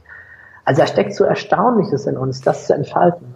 Was würdest du jetzt jemandem, der zuhört und der sich da wiederfindet, ähm, eben Job hat, finanziell steht er vielleicht da, aber irgendwie nicht glücklich ist, obwohl nach von außen eigentlich ja alles zu passen scheint. Was wäre so, oder was wären vielleicht so deine Top 3 Tipps? Was kann man selbst als Mensch tun, um, um glücklich zu sein und, und ja, erfüllt zu sein in, in dem, was man hat und wie man ist? Also für mich immer die Basis ist, überlege dir, was will ich? Wer will ich sein? Wie will ich leben? Was sind meine Ziele? Klassisch diese Übung vom Goal-Setting-Workshop. Ne? Nimm dir alle Bereiche deines Lebens vor und sag dir, was will ich noch machen? Wie eine Art Löffelliste. Mhm. Ne? Was will ich tun? Das ist für mich so die Ausgangsbasis, weil ich da dann sehe, hey, was, was treibt mich, was lockt mich? Da irgendwie muss eine Sehnsucht in dir sein, damit du da was willst. So. Mhm. Und also finde heraus, was dir am Herzen liegt. Mhm. So. Für die, die keine Löffelliste kennen, vielleicht ganz kurz, was ist die Löffelliste? Achso, die, die Löffelliste ist die Liste der Dinge im Leben, die ich tun möchte, bevor ich den Löffel abgebe. Mhm. Und wer das vertiefen möchte, gibt es ja den super Film Das Beste kommt zum Schluss mit äh, äh, Morgan Freeman und äh, Jack Nicholson. Mhm. Zwei Alte treffen sich dem Tode geweiht und dann fallen ihnen Dinge ein, die sie noch im Leben gerne hätten getan haben müssen. Und da sie ja eigentlich von der Klinik eh schon abgeschrieben werden, fangen sie an, das Leben zu leben, das sie wirklich leben wollten. Also diese, wenn irgendeiner was sagt, man hätte noch das getan haben müssen, sagt der andere, schreib's auf. Und dann fliegen sie, mit, äh, fliegen sie durch, das, durch die Welt und arbeiten die Liste ab. Das ist äh, wirklich ein, ein fantastischer, ein bewegender Film, weil danach fragt man sich, hey, warum soll ich eigentlich warten, bis ich Krebs habe und eine Todesdiagnose? Ich kann doch auch jetzt schon anfangen, mein Leben zu leben. Und gesund macht es vielleicht sogar noch mehr Spaß. Mhm. Ne? Und und dieser Prozess zu starten, das, das, das braucht noch mal eine Zeit lang, für sich herauszufinden, was will ich, das Selbstvertrauen zu gewinnen, wirklich auch dann äh, und die Entschlossenheit, irgendwann auf diesen Weg zu gehen. Mhm. Ja, weil es hängt ja davon ab, nicht jeder hat ja einen Traum, äh, für den er von anderen viel Geld bekommt. Ne? Also oder nicht für nicht für jeden ist es, das eine eine Firma zu gründen, die ja dann vielleicht auch erfolgreich ist nach vielen Jahren oder so oder wo ihnen das erst schon das an sich erfüllt. Ähm, manchmal geht es einfach darum zu sagen, hey, okay, wie verbringe ich meine Zeit und ist es mir das wert? Also, weißt du, manche höre ich, die sagen, ja, ich arbeite so viel, weil ich ja diese große Wohnung haben will oder weil ich ja mit diesem tollen Auto durch die Gegend fahren will oder so. Und dann, glaube ich, muss man sich irgendwie fragen, ja, ist das ein guter Tausch für mich? Lohnt sich das für mich? Mhm. Und das ist völlig okay, wenn jemand sagt, ja, ich mag dieses Karrierespiel, dieses Leistungsding, ich mag das und dann habe ich einen schönen Urlaub, zwei Wochen am Strand und der reißt alles wieder raus, was mir vorher vielleicht nicht gefallen hat. Super. Mhm. Aber noch besser fände ich ja, wenn du alles hast, wenn du einen Job hast, der dir zumindest mal die meiste Zeit, der dich erfüllt, der dir Spaß macht, wo du gerne hingehst, wo du sagst, hey, im Idealfall würdest du es auch machen, wenn du nicht dafür bezahlt wirst. Mhm. Und wenn du dann noch deine Freizeit gestalten kannst, Schönheit genießen kannst, ja super, das ist, nimm es mit. Ne? Also für mich ist es oft so, viele können das nicht verstehen, äh, dass ich äh, gerne arbeite, außer wenn ich gerade irgendwas anderes zu tun oder vorhabe. Also, weißt du, wie ich meine? Also wenn, wenn ich abends irgendwo bin und mir ist langweilig, ja, dann schnappe ich mir was Spannendes zum Arbeiten, weil mich das halt fasziniert. Mhm. Also vorher, wenn ich nicht schlafen konnte, Entschuldigung, dann, dann bin ich, dann bin ich einfach aufgestanden und habe gearbeitet. Und, und, und davor in der Phase, als ich noch jünger war, da habe ich dann da gelegen, mich geärgert, dass ich jetzt nicht schlafen kann. Ja? Das ist ein Quatsch. Mhm. Wenn ich doch wach bin und mir alles signalisiert, hey, du bist jetzt hellwach, Adrenalin pur, ja, dann nutzt doch die Zeit, dann mach was. Okay, also Schritt eins: wisse, wo du hin willst, hab eine klare Vision, hab ein klares Ziel für dein Leben, mach vielleicht eine Löffelliste. Wie geht's dann weiter? Was sind de- deine weiteren zwei Tipps? Ja, wenn du das weißt, dann äh, schau, okay, was brauche ich, um da hinzukommen? Also wer muss ich selber werden? Welche Ressourcen in mir muss ich finden, aktivieren? Welche Gewohnheiten verändern? Das kann sein, dass ich eben nicht gleich den Sprung machen kann. Also manch einer ist vielleicht gerade in einer Lebenssituation, Studium kurz vorm Abschluss oder Ausbildung vorm Abschluss oder die Firma, in der man ist, wird gerade aufgelöst oder man zieht eh gerade woanders hin. Ja, wunderbar, kein Problem, dann kann man ja auch sofort neu starten mit dem. Wenn jemand jetzt aber irgendwo einen guten Job hat, also ne, ich bin jetzt mal ein bisschen verantwortungsvoll und er hat vielleicht eine Familie und er hat vielleicht ein Häuschen gebaut und so weiter. Ne? Und er sagt, boah, ich kann jetzt nicht gleich den Sprung machen in das, was ich gerne mache, vielleicht äh, einen Reiseblog aufmachen oder irgendwie sowas. Ne? Also ne, dann äh, bin ich nicht der Radikale, der sagt, dann mach es sofort, sondern dann bin ich derjenige, der sagt, na, dann bereite es doch vor. Dann fange an mit einer halben Stunde am Tag, die sich dann vielleicht irgendwann ausdehnt zu einer Stunde, zu zwei Stunden oder vielleicht am Wochenende. Bereite etwas vor. Wir leben in fantastischen Zeiten, die es uns ermöglicht, ganz, ganz viele Dinge auch ähm, online zu machen, nebenher zu machen, aus der Ferne zu machen, von zu Hause aus zu machen. Aber was es dafür braucht, sind einfach diese, diese inneren Eigenschaften und Fähigkeiten, die es zu entwickeln gilt. Weil wenn ich mir am Tag, sagen wir mal, ich hätte so einen normalen Job von 8 bis 16.30 ne, vielleicht ein bisschen eine Anfahrt, sagen wir, ich bin um 17 Uhr zu Hause. Ja? Nehmen wir an, ich ruhe mich ein bisschen aus, esse was zu Abend, spiele mit meinen Kindern, aber irgendwann ist vielleicht 8 Uhr und alles ist soweit getan, was zu Hause getan werden muss, einkaufen, tralala. Dann habe ich doch noch zwei, drei, vier Stunden, je nachdem, wenn ich halt jetzt viel Schlaf brauche. Und ähm, da kann ich mit diesen drei Stunden, kann ich doch was wahnsinnig Geiles starten. Also Carpe diem. da kann ich, ja, da kann ich, da kann ich was, was machen und wenn ich das summiere zu einiger Zeit, dann wird das was Richtiges. Also da könnte ich was vorbereiten, da könnte ich mich mit Geldanlagen beschäftigen, je nachdem, was mich halt äh, interessiert. Ne? Also mal die Richtung einschlagen, um dann später, wenn es dann der Moment ist, um dann auch zu sagen, so und jetzt, äh, jetzt mache ich das, jetzt wage ich den Sprung. Jetzt bin ich bereit. Also es braucht manchmal so auch diese innere Bereitschaft, diese innere Reife, um dann den großen Sprung zu machen, um dann zu sagen, Mensch, äh, ich verändere jetzt meine Lebensumstände. Ich habe, was weiß ich, im Bereich Partnerschaft, ich habe alles getan, was immer ich tun konnte, aber es ist trotzdem, wir beide leben nicht glücklich zusammen, wir sind nicht erfüllt. Jetzt mache ich den Sprung. Also manchmal gibt's halt äh, diesen Satz, ne, man kann nicht ähm, eine Schlucht mit zwei Sprungen überqueren. Ne? Manchmal muss man halt den einen Sprung machen, der einen auf die andere Seite bringt. Ne? Man kann, gibt so ein Poster, ne? da kann man nicht in der Mitte nochmal irgendwie Luft holen, um dann äh, weiterzuspringen, sondern man muss es halt mit einem Sprung tun. Man muss dann halt auch irgendwann sagen, okay, äh, die Beziehung erfüllt mich nicht, ich habe alles versucht, jetzt ist sie, jetzt beende ich sie, jetzt mache ich mich frei für Neues. Oder diese berufliche Beziehung, dieser Job ähm, erfüllt mich nicht, macht mich krank oder äh, Stress oder macht mir einfach keinen Spaß und ich weiß, wenn ich das noch zehn Jahre weitermache, dann wird es mich krank machen. Ich suche mir jetzt was anderes, was Neues. Und, und da kommen natürlich ne, so Eigenschaften wie positives Denken oder Hoffnung auf Erfolg. Da, da habe ich unendlich viele Geschichten gehört in den letzten Jahren von Menschen, die gesagt haben, sie wussten nicht, wie es weitergeht, aber dann kam etwas, was ihnen geholfen hat, was sie, was sie unterstützt hat.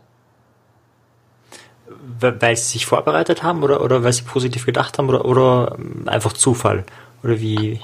Ja, ich würde sagen, äh, das Glück des Tüchtigen. Ne? Wie sagte Bernhard Langer mal, da ist irgendwie sein Ball beim Golfspiel, ne? berühmter deutscher Golfer, der Bernhard Langer, als mal ein Ball von ihm auf dem Baum gelandet ist und er dann, und alle sagen, oh, jetzt ist er draußen und der ist dann auf den Baum geklettert und hat vom Baum aufs Grün geschlagen. Ja? Also hat also nicht mal einen Schlag verloren oder nur einen, ich weiß jetzt nicht genau, wie es war.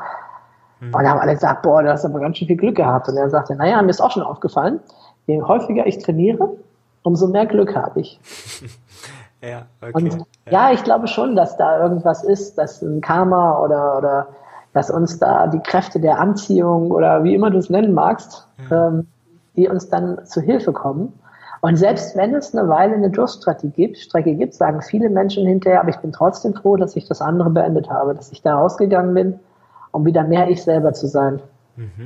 Und, und, und auch für mich selber, vielleicht, Entschuldigung, wenn ich das noch, dich da noch unterbreche. Gerne, gerne. Es ist so, ich meine, ich habe ein traumhaftes Leben. Ich äh, habe eine fantastische Villa. Ich habe äh, wirklich unglaublich tolle Kinder, eine ganz, ganz liebe Frau, Freunde, Kollegen. Also es ist äh, wirklich äh, traumhaft. Und trotzdem könnte ich mir vorstellen, dass ich auch mit wesentlich weniger ein total glückliches Leben habe. Ich könnte mir vorstellen, eine kleine Wohnung neben der Bibliothek. Mhm. Ja, also wahrscheinlich eine, die man sogar von ähm, Hartz IV bezahlen kann. Mhm. Ja, also weißt du, wie ich meine? Also das, das, da könnte ich auch glücklich sein. Das muss nicht, äh, es liegt nicht immer das in dem Geld und dem alles groß und so. Ne? Ich meine, klar, wenn man in diesem Spiel spielt, warum nicht zu sagen, hey komm, okay, jetzt erfülle ich mir vielleicht mal diesen Traum, diesen Wunsch aber das wahre Glück liegt vielmehr in uns selber, in dem, was wir mit den Möglichkeiten machen, die wir haben.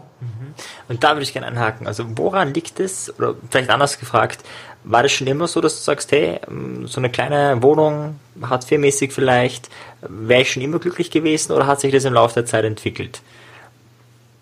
Also ich glaube, das hatte ich schon immer. Mhm. Das ist äh, dieses äh, Materielle, diese Dinge im Äußeren, bedeuten mir nicht wirklich viel.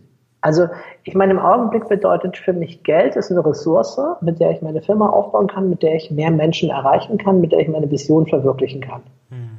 Ja? Also meine Frau, als wir uns im ersten Jahr, sie war schockiert, als wir eine Marketingmaßnahme gemacht haben und die kostete fünfstellig, da haben wir Briefe verschickt. Mhm. Und sie fragte mich ja, was ist, wenn sich keiner anmeldet? Sage ich ja, dann ist das Geld halt weg.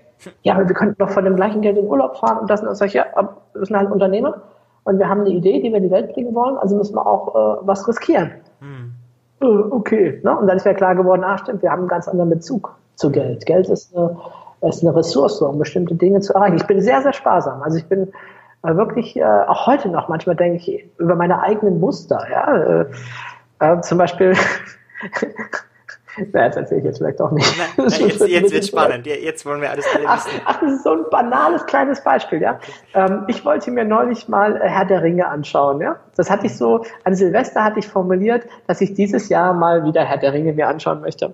Und dann fiel mir auf, äh, dass in meinem äh, Amazon Prime äh, das gar nicht drin ist, die, das, was ich mir anschauen wollte. Und es kostete 2,99 Euro, sich den Film auszuleihen. Hm. Und dann habe ich gedacht, Moment, ich habe doch im Keller irgendwo noch eine alte VHS-Kassette. und dann habe ich wirklich 20 Minuten einen alten VHS-Rekorder rausgesucht. Ja, beim ersten hatte ich auch Bandsalat, habe dann noch einen zweiten gefunden und dann haben wir uns diesen Film angeschaut, so mit richtigen Rissen und mit so, wie das früher bei Videos war, wo man so auf dem Fernsehen was aufgenommen hat, ja. Und ich dachte, das ist jetzt nicht wahr. Du machst hier drei Stunden, ne? Und du hast gerade mit einer kranken Mitarbeiterin, die schon so lange fehlt, hast du ihr schon 12.000 Euro bezahlt Gehalt, ohne dass sie einen Tag dafür gearbeitet hat. Mhm. Und jetzt machst du hier rum wegen 2,99 Euro. Mhm. Aber da habe ich auch noch zu lernen und zu wachsen, mhm. mir da diese Verhältnisse vor Augen zu bringen. Aber das verdeutlicht sehr schön, ne? so mein, mh, wie, wie ich da zu Geld stehe und wie Spaß ich da denke. Mhm. Ich finde es immer der Hammer, wie Leute sagen, oh, wie, was für eine Freude sie haben. Sie sagen, ich habe mir einen Lamborghini gekauft oder irgendwie sowas. Und so, okay. Ne? Oder als ich diese Villa gekauft hat und die ersten Gäste durchs Haus geführt habe, dann haben wir einige, kamen wir auch irgendwann drauf und sagten, boah, und äh, toll und, und großartig äh, und so weiter. Und ähm, ich hätte gesagt, ja, okay, aber das war eigentlich eher eine Kapitalanlage als, als irgendwas anderes. Ne? Also, ja. Mhm. Das ist, mhm. das ja. ist Frage von Lifestyle, von, von wie wenig Leben. Aber ich möchte es auch nicht verteufeln. Also wenn irgendjemand hier sagt, ich habe Freude an diesen Dingen, ich meine, dafür sind sie da. Mhm. Schöne Sachen. Ich habe nur, ich hätte sogar teilweise ein schlechtes Gewissen, ähm, wenn ich in dieser Villa alleine leben würde. Ne? Mhm. Einfach äh, Platz, Ressourcen. Aber ich finde, dadurch, dass wir es als Seminarzentrum haben, ist es einen ganz guten Zweck zugeführt. Mhm. Ja, vielleicht, ähm, also es gäbe jetzt so viel, was ich noch fragen könnte. Äh, es ist immer schwierig, was, welche Fragen streicht man. Aber eine Frage, die ich immer gern stelle, ist, was war dein größtes Scheitererlebnis im, in deinem Leben, was dich weitergebracht hat? Ja, also gut, das erste habe ich ja schon erwähnt. Das war wirklich diese Trennung und ich glaube, es war auch insgesamt das, das Wichtigste, was mich auf diesen Weg gebracht hat. Mhm. Ähm, danach würde ich sagen, ist es gar nicht mehr so ein Einzelnes, sondern es ist immer wieder ein, es gibt immer wieder Krisen, selbst wenn du denkst, du hast es schon geschafft. Mhm. Also für mich sind es vor allen Dingen damals persönliche Trennungen gewesen. Ich meine, ich war das gewohnt, ich bin 20 Mal verlassen worden ungefähr, mhm. äh, jetzt in der Partnerschaft. Mhm. Ähm, okay. Und dann aber trotzdem, wenn du Kinder hast und äh, da ist die Trennung, das ist schon, das ist schon sehr hart, finde ich. Wenn du dann plötzlich deine Stiefkinder nicht mehr sehen kannst oder so. Mhm. Darf ich fragen, wie, wie war das damals? Wie bist du damals, äh, oder was hast du auch mitgenommen? Was hast du daraus gelernt? Ähm, ja, wie du verlassen worden, also wie bist du damals verlassen worden oder hast du äh, deine Frau verlassen mit dem Kind? Nee, nee, also sie ist gegangen. Mhm, okay. Ähm, ja, wie gesagt, es stand so 1 zu 20. Also mit dem Schlussmachen selber habe ich nicht so viel Erfahrung als andersrum mit dem Verlassen werden. Mhm. Und äh, was für mich damals eine wichtige Lernlektion war, war, äh, vertraue nicht so sehr darauf, dass du morgen irgendwann gute Tage haben wirst oder dass eine gute Zeit da ist, sondern genieße heute, genieße den nächsten Tag, weil du weißt nicht, ob sie in einer Woche, in einem Monat, in einem Jahr noch an deiner Seite ist. Mhm. Also genieße lieber jetzt heute, hier und heute die Zeit und die Beziehung. Und das ist was, was äh, später für mich total wertvoll war, weil ich dann auch viel leichter damit umgehen konnte, wenn Menschen in meinem Leben waren und sie sind wieder gegangen. Mhm. Sei es, äh, ne, weil wir uns getrennt haben oder sei es auch, weil jemand gestorben ist oder so. Dieses, dieses Loslassen können, dieses bewissen können, lebe den Tag heute, lebe ihn großartig.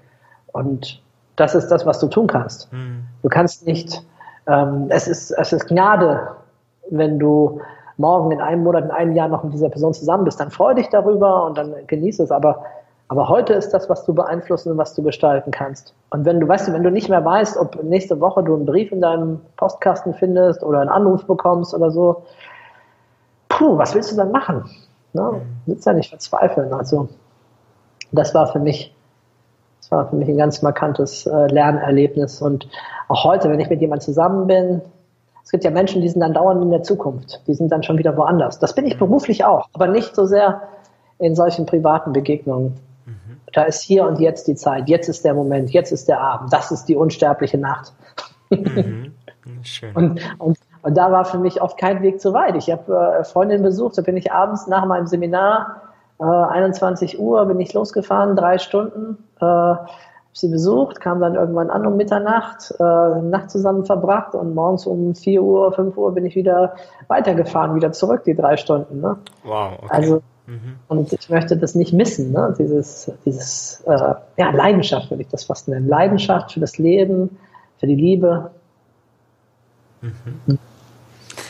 Jetzt würde ich ganz gern noch, ähm, also in, in deine Kindheit zurück, weil ich weiß ja, du hast ja einiges gar nicht erzählt. Also Psychologie hattest du ja, glaube ich, auch einen Schnitt von 0,7 also das ist ein Schnitt, den gibt's in Österreich gar nicht, äh, bei euch ja, schon? 1,1,7. Ah, 1,7. Also ich, also, also ich hatte, naja, das kommt jetzt doch an, was du meinst, jetzt Vordiplom, Hauptdiplom oder ähnliches. Mhm. Nee, 1,7 hatte ich auch nicht, ich weiß gar nicht, wie du darauf kommst. Auf die, Ach so, ich dachte, du warst in irgendeiner ähm, Student, äh, wie war das, äh, Ausge also Auszeichnung, wo 0,1 Prozent der besten Studenten drinnen sind? Ah, das schon, da hast du recht, ja, das stimmt. Bei der Studienstiftung des Deutschen Volkes, ne? Okay.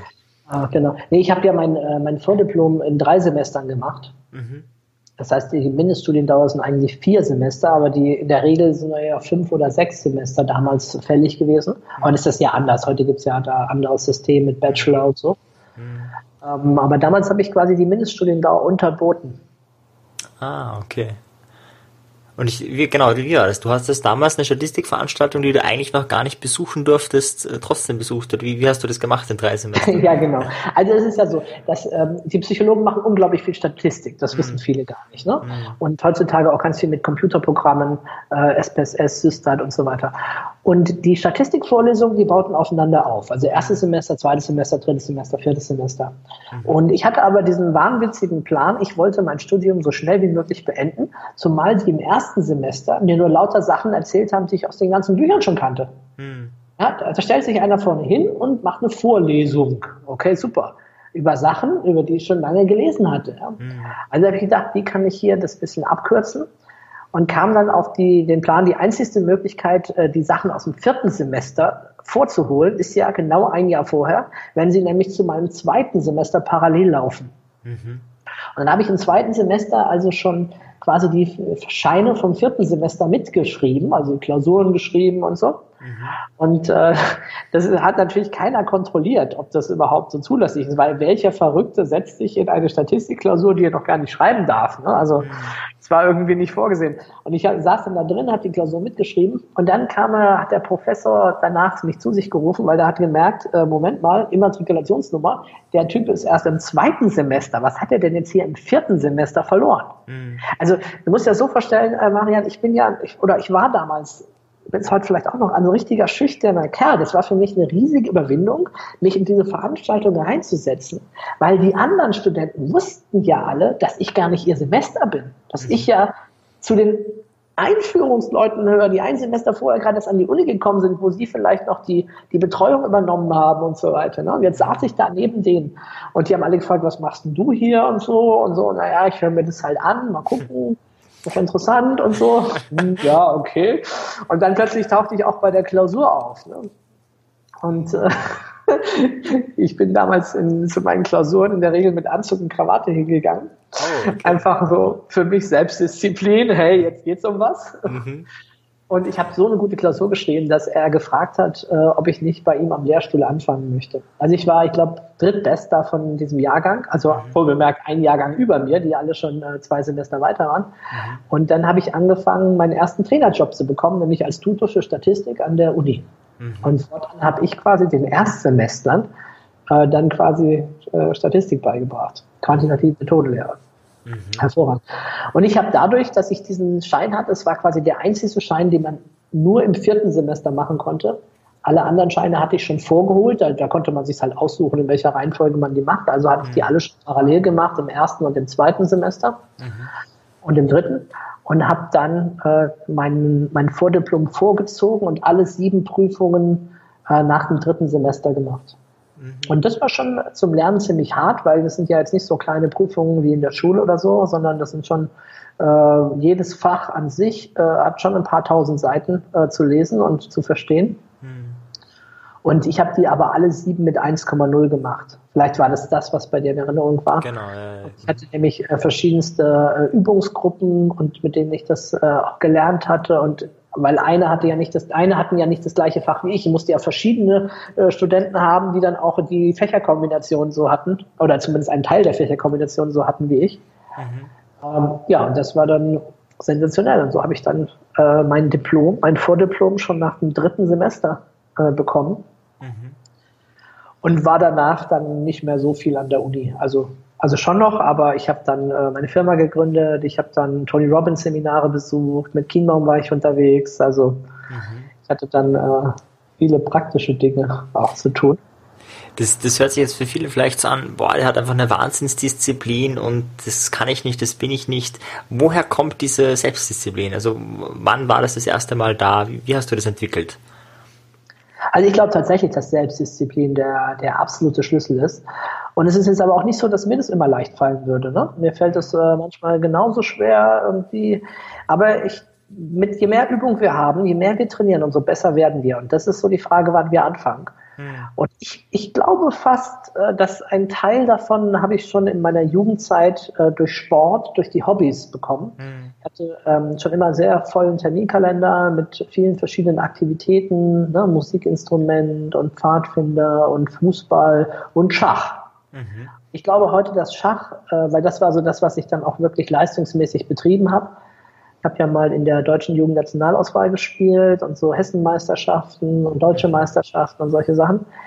Und ähm, da habe ich früher sehr, sehr viel trainiert, habe mir meine eigenen Trainingspläne gemacht und habe die auch wirklich eingehalten. Ich meine, es hat Spaß gemacht, aber trotzdem war es irgendwie auch diszipliniert. Mhm.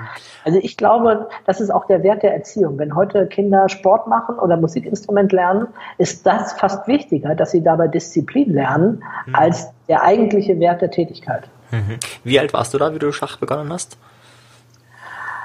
Ich war relativ spät, ich war zwölf, meine ich. Okay. Und das also, mit zwölf Jahren hast du schon Trainingspläne gemacht? Naja, sagen wir es mal so. Am Anfang war ich erstmal im Verein, dann habe ich gemerkt, es gibt da Turniere, Wettkämpfe, habe mich langsam hochgearbeitet mhm. und habe dann gemerkt, nach ein, zwei Jahren, also vielleicht so 14, 15, als ich so in den oberen Ebenen gespielt habe, gemerkt, oh, hier komme ich jetzt nur weiter, wenn ich nochmal einen richtigen Sprung mache. Weil mhm. sonst, da gibt's Freaks, die sind einfach so gut, Äh, da muss ich mehr machen. Und dann äh, fing ich tatsächlich an, auch richtig mit Büchern zu trainieren. Und im Schach kann man halt sehr viel auch für sich alleine machen. Mhm. Das hat mich wahrscheinlich echt geprägt als Autodidakt. Mhm.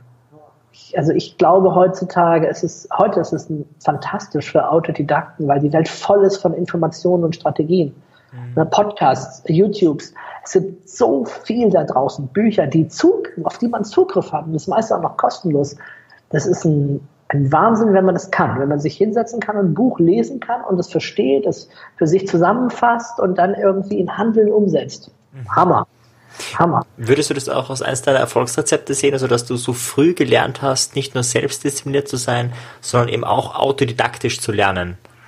Absolut, absolut. Also heute ist oft sogar so, jetzt mache ich mal Anti-Werbung für mich, okay. dass äh, wenn man, dass ja nicht die Wahl habe, ein Seminar zu besuchen oder ein Buch zu lesen, ich bei ganz vielen äh, Dingen ein Buch lese oder einen Videokurs mir hole. Mhm. Das hängt ein bisschen vom Thema ab. Ich denke, NLP, deswegen mache ich das natürlich auch, ist was schon, was man sehr interaktiv macht, was man in mhm. Übungen macht mit anderen, was man erleben muss. Ne? So ein Rhetorikseminar ist es auch mal ganz gut, wenn man von außen das Feedback bekommt. Ne? Mhm. Also da, das ist schon einfach hilfreich, da wirklich ein Seminar zu haben, weil da brauche ich andere Menschen.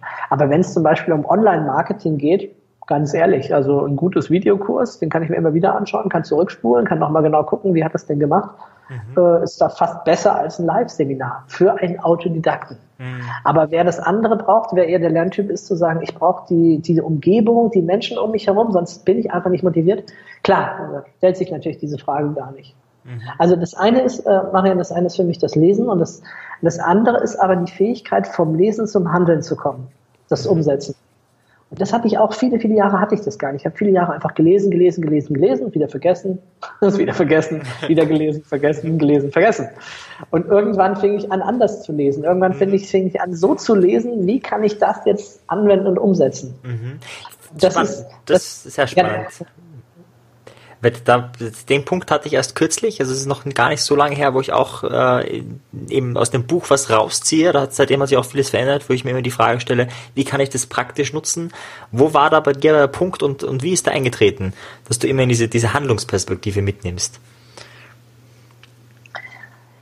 Ich kann das gar nicht mehr genau sagen, wann das, wann das war. Irgendwann fing ich an, die Bücher auch sehr stark nach praktischen Kriterien zu äh, selektieren. Also zum Beispiel, ich will eine Webseite machen, ah, gibt es ein Buch, das mir das vermittelt? Ach ja, da gibt es ein HTML-Buch, okay. Dann habe ich gemerkt, ah, ich brauche JavaScript, ah, okay, gibt es ein Buch und dann meistens nicht nur ein Buch, sondern mehrere Bücher, weil ich mhm. manches vielleicht nicht verstanden habe vom ersten Buch her. Mhm. Ne? Ähm, und so ging das dann weiter. Irgendwann, ah, äh, da habe ich eine Mitarbeiterin, was hatten die für eine Lohnsteuer? Ich will das jetzt verstehen, sonst kann der Steuerberater mir alles erzählen. Also lese ich ein Buch über Lohnsteuer oder so. Mhm. Ähm, oder jetzt gerade geht es darum, für mich ein neues Unternehmen wieder zu gründen. Und da habe ich äh, zum ersten Mal, das habe ich vorher nie gebraucht, mich mit Finanzierung zu beschäftigen. Mhm. Aber du liest natürlich ganz anders, wenn du gerade dein Mega-Unternehmen gründen willst, deine neueste Idee in die Welt bringen willst, äh, dafür äh, ein paar hunderttausend Euro gerne Finanzierung hättest. Mhm. Und äh, du weißt, dieses Buch gibt mir die Antwort darauf. Das ist der Schlüssel zu der Verwirklichung. Mhm. Das ist ein völlig anderes Lesen als äh, einfach nur, ach ja, ich könnte mich ja mal informieren, allgemein bilden. Mhm. Zu deinem Thema, wo wir gerade bei Büchern sind, welche Top, also was sind die drei oder vielleicht fünf besten Bücher, die du empfehlen würdest im Bereich Selbstoptimierung und NLP? Was sind da die besten Bücher? Ja gut, eins habe ich schon genannt, Grenzenlose Energie von Tony Robbins. Mhm. Äh, für mich super, super, super. Ich, ich glaube auch, dass äh, mein eigenes Buch, äh, Way Up, den eigenen Traumleben, in so eine Kategorie gehört. Also ich habe es selber wahnsinnig gern geschrieben und x-mal gelesen. Mhm. Für mich, also es ist so voll, da steht so viel drin auf diesen 380 Seiten. Mhm. Das ist schon ähm, echt äh, klasse. Und ähm, ja, jetzt muss man gucken. Ähm, ha, du hast drei gesagt, aber also was mir sehr gut gefallen hat, war Seelengevögelt vom mhm. Veit Linder. Das ist mhm. vielleicht ein Tipp, den du nicht von jedem bekommst. Mhm. Ähm, das hat mich einfach gepackt als Mensch und ich habe das äh, gerne gelesen. Ist auch gar nicht so umfangreich, so dick. Ähm, wenn es jetzt darum geht, zu arbeiten an sich selbst, sich zu entwickeln und für einen ganzheitlichen Lebenserfolg, dann würde ich sagen, äh, integrale Lebenspraxis äh, von Ken Wilber und anderen. Mhm. Ken Wilber hat ja sehr viele Bücher geschrieben, die meisten sind nicht einfach zu lesen, aber integrale Lebenspraxis, ähm, das ist ein monumentales Werk. Also äh, das ist gut lesbar, es ist aber sehr umfangreich. Man muss ja nicht alles auf einmal lesen. Mhm. Und ich habe danach die Welt mit anderen Augen gesehen und verstanden. Und es sind auch viele Übungen drin, also Körperübungen, Übungen für den Geist, äh, Schattenübungen, also für alle Bereiche des Lebens und sehr viel erklärt. Wem das zu dick ist und er sagt, ich habe noch keine Ahnung von diesem integralen Denken, mhm. den äh, empfehle ich das, ähm, das kleinere Buch von Ken Wilber, was jetzt rausgekommen ist. Ähm, ich überlege jetzt gerade, wie es heißt. Hm, integrale Vision, glaube ich. Also es ist ähm, eines der, ich habe es jetzt Cover vor mir. Na, ich glaube, ich glaube, jetzt war es integrale Vision, aber ich kann es auch gerne noch mal schnell nachgucken. Mhm. Kann ich dir da unten in die äh, na, reinschreiben in den, in den Text, damit wir es auf jeden Fall genau haben. Genau. genau. Okay, ja, fein. Das heißt, das waren die Bücher und dann die Umkehrfrage, also wir wissen ja, also man kann eine Abkürzung nehmen, indem man sich Vorbilder nimmt. Ein Vorbild hast du ja schon genannt, Anthony Robbins. Äh, Gibt es weitere Vorbilder, die dich auf deinem Weg inspiriert haben? Kann auch schon sein als Kind. Das kann ja auch oft der eigene Großvater sein. Äh, welche Menschen haben dich inspiriert, äh, dein eigenes Leben zu leben, so wie du es jetzt lebst? Ja, also ich habe gerade nachgeschaut, äh, Integrale Mission von Ken Wilber. Ähm, ah, ja. Gibt es als kleines praktisches Buch. Ja, und Ken Wilber ist auch einer, den ich hier nennen würde. Natürlich niemand, den ist es nicht so, dass ich den als Kind kannte, überhaupt nicht. Den habe ich erst äh, sehr viel später entdeckt. Und das ist auch mehr ein intellektuelles Vorbild für mich, ne? Im Sinne von, boah, was der sagt, ist so schlau und ich verstehe das. Es ist so cool, sich damit einfach zu beschäftigen und das, das zu machen. Ähm, meine Kindheitsvorbilder, das waren nie reale Personen. Das waren äh, Science-Fiction-Figuren, das waren Fernsehhelden, allen voran natürlich Winnetou und mhm. Captain Future, ne, die beiden Helden meiner Kindheit. Mhm. Also Robin Hood fand ich auch immer klasse, ne? So. Mhm. Sorgt für eine bessere Verteilung des mhm. Geldes und so. Mhm. Jetzt nicht so sehr das Illegale, aber mehr so dieses, naja, so als, als, als Filmhalter, als Held. Ja, und dann später kamen so ähm, Hermann Hesse, habe ich schon gesagt, als, als Autor, ich habe auch immer lieber Schiller gemocht als Goethe. Ich weiß auch nicht, da hatte ich einen anderen Zugriff darauf, auf mhm. den. Und, ähm, und dann von dem Psychologen C.G. Jung, also mhm. Karl Gustav Jung, war für mich immer viel bedeutender als Sigmund Freud, ne? obwohl mhm. ja Freud ja eigentlich der, der Vater ist, wenn du so willst, aber diese Archetypen von Jung, diese, der Prozess der Individuation, der, der inneren Reife, des Wachsens, des sich verändern, das hat mich so fasziniert, schon, schon mit 16 Jahren damals. Äh, faszinierend. Ja, dann ähm, Osho oder auch Bhagwan genannt, mhm. weil mich unglaublich fasziniert hat. Jetzt weniger diese Geschichte mit den Rolls-Royce und so weiter, sondern mehr die Geschichte, der ist ja eigentlich Philosophieprofessor. Mhm. Er ist Philosophieprofessor und hat, finde ich, eine Philosophie entwickelt, die das Leben von Millionen von Menschen praktisch verändert hat. Mhm. Also das kann man von, von vielen bedeutenden Philosophen, finde ich jetzt so gar nicht sagen. Also, also, dass sie jetzt wirklich eingreifen in wie wir unsere Beziehungen führen, wie wir leben und was wir machen. Mhm. Und ähm, das, das hat mich schon sehr, sehr fasziniert. Jetzt gerade aktuell ähm, ist äh, Elon Musk für mich auch ein ganz, ganz starkes, inspirierendes Vorbild. Ja, äh, Musk hat ja äh, PayPal mitbegründet, verkauft und dann jetzt äh, Tesla gegründet, Elektromobilität, Solar City, also mhm. Sonnenenergie nutzbar machen und SpaceX ein privates Weltraumunternehmen. Mhm. Und was er für Visionen gerade hat und raushaut, das finde ich schon der Hammer. Auch wenn es eben sein Umfeld nicht immer leicht macht und äh, da man vielleicht und manche auch vielleicht unterschiedlicher Meinung sind. Aber ich finde es schon toll, jemand, der so konsequent Visionen umsetzt, die die Welt verändern. Und wenn man sich überlegt, dass unsere Autos äh, wahrscheinlich zum Großteil auch dank ihm bald wirklich mit Elektromobilität fahren, dass die deutschen Automobilfirmen jetzt gerade gezwungen werden, da mit großen Schritten voranzugehen, dass er sogar die Patente freigegeben hat dafür. Also das finde ich für unsere Umwelt, für unseren Planeten, das ist schon eine gigantische Vision. Mhm. Und wenn er dann die Frage stellt, wie können unsere Autos fahren und gleichzeitig nicht nur neutral sein, sondern sogar die Umwelt noch verbessern, während mhm. sie fahren. Eigentlich ein geiler Gedankengang, ja. Also von mhm. wegen, wir haben hier Dieselskandal und, oder Abgasskandal und Und, und da denkt einer nach, wie die Autos fahren und die Umwelt besser machen. Nicht nur, wie wir das reduzieren können, den Schadstoffausstoß. Mhm. Äh, Finde ich faszinierend. Ne? Oder, oder jetzt diese Idee mit dem Hyperloop äh, von München nach Hamburg in einer halben Stunde. Mhm. Das würde natürlich für, für viele Menschen das Leben äh, ganz, schön, ganz schön verändern. Mhm. Alles finde ich schon ähm, sehr beeindruckend, was es ähm, für Giganten auf unserem Planeten gibt, mit denen wir leben. Ach so, wer mich auch beeindruckt hat äh, sehr, ist äh, Mahatma Gandhi. Mhm. Von Gandhi leihe ich mir auch gern mein Lieblingszitat aus. Äh, you must be the change you wish to see in the world. Mhm. Also wir müssen die Veränderung sein, die wir in der Welt sehen wollen. Mhm. Ähm, der einfach dieser, diese, ich kenne diese Verfilmung ne, mit Ben Kingsley, irgendwie drei Stunden wo er da als kleiner Mann wirklich es schafft, dass die indische Besatzungsmacht äh, den Indern ihre Freiheit zugesteht und das völlig gewaltlos. Also für mich extrem beeindruckend. Mhm. Mhm. Ja, das ist ja jetzt eine, eine lange Liste, wo man sich jetzt an Biografien durcharbeiten kann.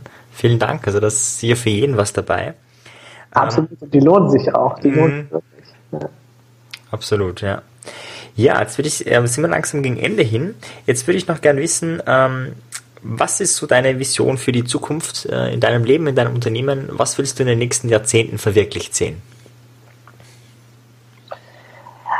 Also als erstes, ausgehend von dem, wo wir gerade stehen, ist, ähm, dass wir gerne diese NLP-Welt machen wollen, beziehungsweise wir haben es schon ausgedehnt auf Coaching. Das heißt, wir stellen eine riesige Plattform zur Verfügung, wo äh, wir alles anbieten, was es gibt zu NLP, als, als Video, als Audio, als Text, so richtig schön, dass man einfach sagen kann, okay, ich will mich verändern oder ich will Coach werden, ich will irgendwie Tools, ich brauche Tools, ich kann da hingehen, ich kann das, kann das für mich abrufen. Mhm. Ja, das ist, das ist das eine. Also ähm, damit möchte ich vor allen Dingen die Coaches in der Welt unterstützen und das Thema Persönlichkeitsentwicklung voranbringen. Und ist es eine Art Online-Kurs oder wie, wie kann man sich das vorstellen? Ja, stell dir das einfach so vor, wie einfach nur wie eine Webseite. Das, was sonst in einem Kurs ist, findest du dort alles frei zugänglich, durch Hyperlinks verknüpft. Du musst dich nicht einloggen oder irgendwas anderes machen, sondern du kannst da einfach gehen. Ich meine, wir haben ja jetzt schon tausende von Seiten online. Mhm. Äh, wir werden die halt, sind gerade dabei, die kriegen ein schöneres Layout, schöneres Aussehen und und das habe ich jetzt vor, in nächster Zeit einfach noch viel mehr Videos auch dazu zu machen. Kleine Clips, die das erklären, weil doch viele Menschen irgendwie lieber Videos sich anschauen als das lesen. Und, und genau, und du kannst es dann auch als Kurs quasi betrachten. Dann brauchst du so eine Anleitung, mhm. äh, heute das, dann das, dann das. So kannst du die Lektion in Reihenfolge bringen. Du kannst ja aber natürlich auch einfach nach, äh, nach Lust und Laune dich da durchklicken. Mhm. Weiß man schon, wo man das findet? Also ich werde es auf jeden Fall verlinken, sobald es online ist, äh, im, im, in der Beschreibung, im Beschreibungstext. Aber gibt es schon irgendwie ein Hashtag, irgendwas, wo man das dann, falls man danach suchen will, das findet? Ähm, ja, ich, ich gebe mal parallel ein, ob man das auch schon findet hier. Ähm, einfach Landsiedel Coaching Welt oder so. Äh, Coaching Welt. Genau, das gibt's auch schon, also einfach bei Google und äh, mhm. der, der Link ist einfach lanzel-seminare.de slash coaching-welt. Mhm. Das sind so die ersten, ne, wie viele Seiten haben wir schon? Vielleicht 100 Seiten oder so haben wir schon. Aber da wird jetzt halt intensiv gerade dran gearbeitet noch. Mhm. Dann gibt's dann die ganzen Coaching-Tools, Coaching-Themen, da gibt's eine Art Lexikon, das ist vielleicht der einfachste Einstieg, da sieht man, worüber es da alles geht. Ne? Autogenes Training, Change Management, Charisma, verschiedene Formate, Mhm. Ja, das erfüllen wir gerade mit Leben. Da arbeiten auch mehrere Leute dran, äh, um das zu machen. Mhm. Ja, also, aber du hast mich gefragt, was ich noch so in die Welt bringen möchte in den nächsten zehn Jahren. Also das eine ist halt, na klar, dieses, mein Hauptunternehmen derzeit. Dann möchte ich gerne ein Unternehmen gründen, das äh, mehr Liebe in die Welt bringt. Momentan, äh, ich habe ja schon vor Jahren diese Flirt-Firma gehabt, habe ja auch Bücher dazu geschrieben und wir haben ja jetzt auch die Single-Seminare wieder und die Partnerschaftsseminare und also dieses Thema, das ist noch, habe ich noch nie so businessmäßig verwertet, also im Sinne von äh, geschäftlich, äh, beruflich was draus gemacht. Ich habe das natürlich für mich privat, studiere ich natürlich dieses Thema schon lange, aber das jetzt auch mal äh, mehr so in die Welt zu bringen. Ich weiß noch nicht, ob mehr praktisch oder mehr philosophisch. Mhm. Äh, das wird sich dann zeigen. Oder beides, ne? also philosophisches Tantra für mhm. Fortgeschrittene. Ähm, mal sehen. Aber es ist nicht einfach nur ein Tantra oder ein Partnerschaftsseminar. Ich habe da schon noch ein bisschen was, was Eigenes vor damit. Also das. Dann möchte ich gerne selber mehr Business Angel sein für jüngere Unternehmer. Mhm. Das heißt, ich stelle mir vor, dass äh, junge Leute ähm, zu mir kommen, die vielleicht mein Florian-Buch gelesen haben oder die einfach sagen, Mensch, ich, ich will da hier ein Unternehmen aufbauen und ich brauche jetzt keine 10 Millionen als Investor, sondern äh, 10.000, äh, 50.000 oder sowas, das würde schon reichen. Ich habe da eine tolle Idee und ich suche einen erfahrenen Unternehmer, der mit mir zusammen das umsetzt. Mhm. Und dann wäre ich quasi so als Business Angel mit dabei, als Ratgeber, Berater. Ähm, aber die Leute, die jungen Leute müssten natürlich schon auch ein bisschen was arbeiten, ne? Das ist mhm. klar. Aber ich bin halt mit allen meinen Ressourcen äh, hinten dran. Das würde mir sehr viel Spaß machen. Mhm. Dann arbeite ich in einer Firma, da sind wir aber noch in der Entstehungsphase, aber wenn das funktioniert, dann geht es darum, tatsächlich das, das Schulsystem zu verändern. Und äh, das ist etwas, wovon ich schon seit vielen Jahren rede, aber bisher haben mir die praktischen Zugänge gefehlt. Ne? Mhm. Und jetzt zeichnen sich erste Ideen, ist aber noch geheim, ich darf noch nicht so viel dazu sagen, zeichnen sich wirklich schon am Horizont ab und das fände ich extrem spannend, weil da muss was passieren, wie wir mhm. lernen werden. Ne? Also, also nichts gegen, also ich mag Schule und ich mag Lehrer, aber das, das, das Lernen heute, das müsste angepasst noch werden auf viel modernere Dinge. Ne? Also mhm das Selbstlernen stärken und zu gucken, wie wähle ich meinen Stoff, in welcher Reihenfolge. Da gibt es heute ganz andere Möglichkeiten, als alle in einer Klasse im gleichen Tempo und äh, müssen Rücksicht nehmen auf vielleicht die langsamsten oder so. Ich weiß, gute Lehrer können das schon ausgleichen, die geben denen dann andere Aufgaben. Okay, jetzt ist die Verbindung gerade unterbrochen. Jetzt waren wir gerade bei der Schule, äh, Aufbau einer neuen Idee. Ähm, das letzte, was ich gehört habe, war eben, dass es neue Möglichkeiten gibt, eben nicht alle gemeinsam in der Klasse sind, also nicht alle gemeinsam in der Klasse dasselbe lernen müssen im selben Tempo. Was hast du dann noch weiter äh, gesagt? Genau, ich habe ich hab dann gesagt, also was mir neben dem noch wichtig ist, ne? also ein Unternehmen in die Welt zu bringen, mhm. das Liebe in die Welt bringt, ein Unternehmen, das mehr Weisheit und Persönlichkeit, das ist ja NLP letztendlich, in die Welt bringt, Business Angel, mhm. Schulsystem verbessern mhm. und irgendwie finde ich es total spannend, diese großen gesellschaftlichen Ideen.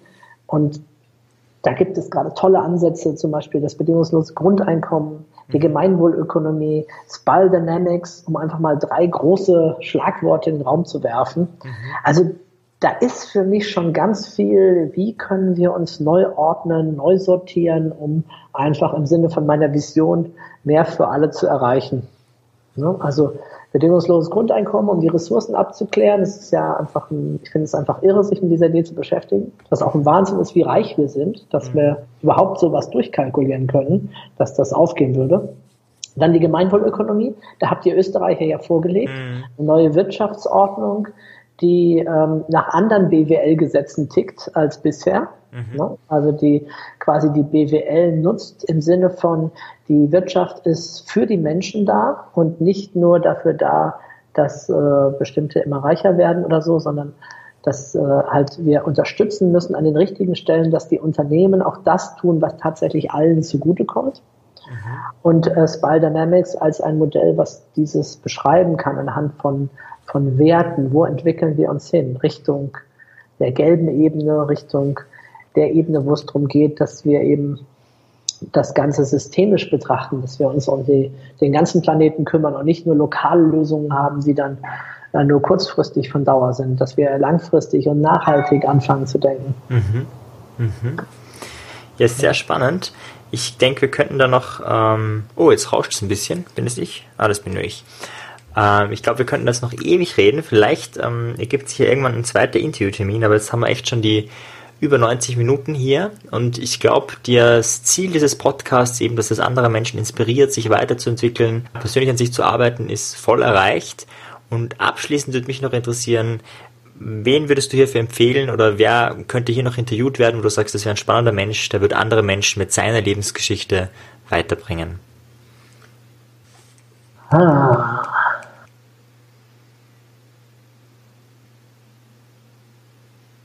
Die Frage ist, ob du an die rankommst. Also mhm. äh, Götz Werner fände ich natürlich super spannend. Mhm. Ja. Götz. Ähm, Götz Werner, super spannend. Oder ähm, einen habe ich dir ja schon genannt, Gabriel Schandl, mhm. der ich bei Tony Robbins Seminaren kennengelernt habe. Mhm. Auch ein ganz sympathischer Trainer, auch aus Österreich. Mhm. Den kenne ich von den Top 100 und eben aus diesem Robbins-Seminar. Ähm, aber wer wäre denn noch so irgendwie so ein bisschen ganz anders wieder? Hm.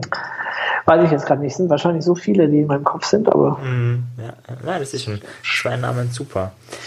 Ja, vielen Dank, Stefan Landsiedel. Äh, ich werde alles äh, verlinken, also deine äh, Webseite für die, die interessiert dran sind, vor allem auch an, den, an das Coaching-Angebot, an den Gratiskurs. Vielen Dank an dich, dass du dir Zeit genommen hast und ja, viel Erfolg weiterhin in deinem Leben. Sehr gerne. Für dich auch, Maria. Bis bald. Okay, ciao. ciao. Ja. Tschüss.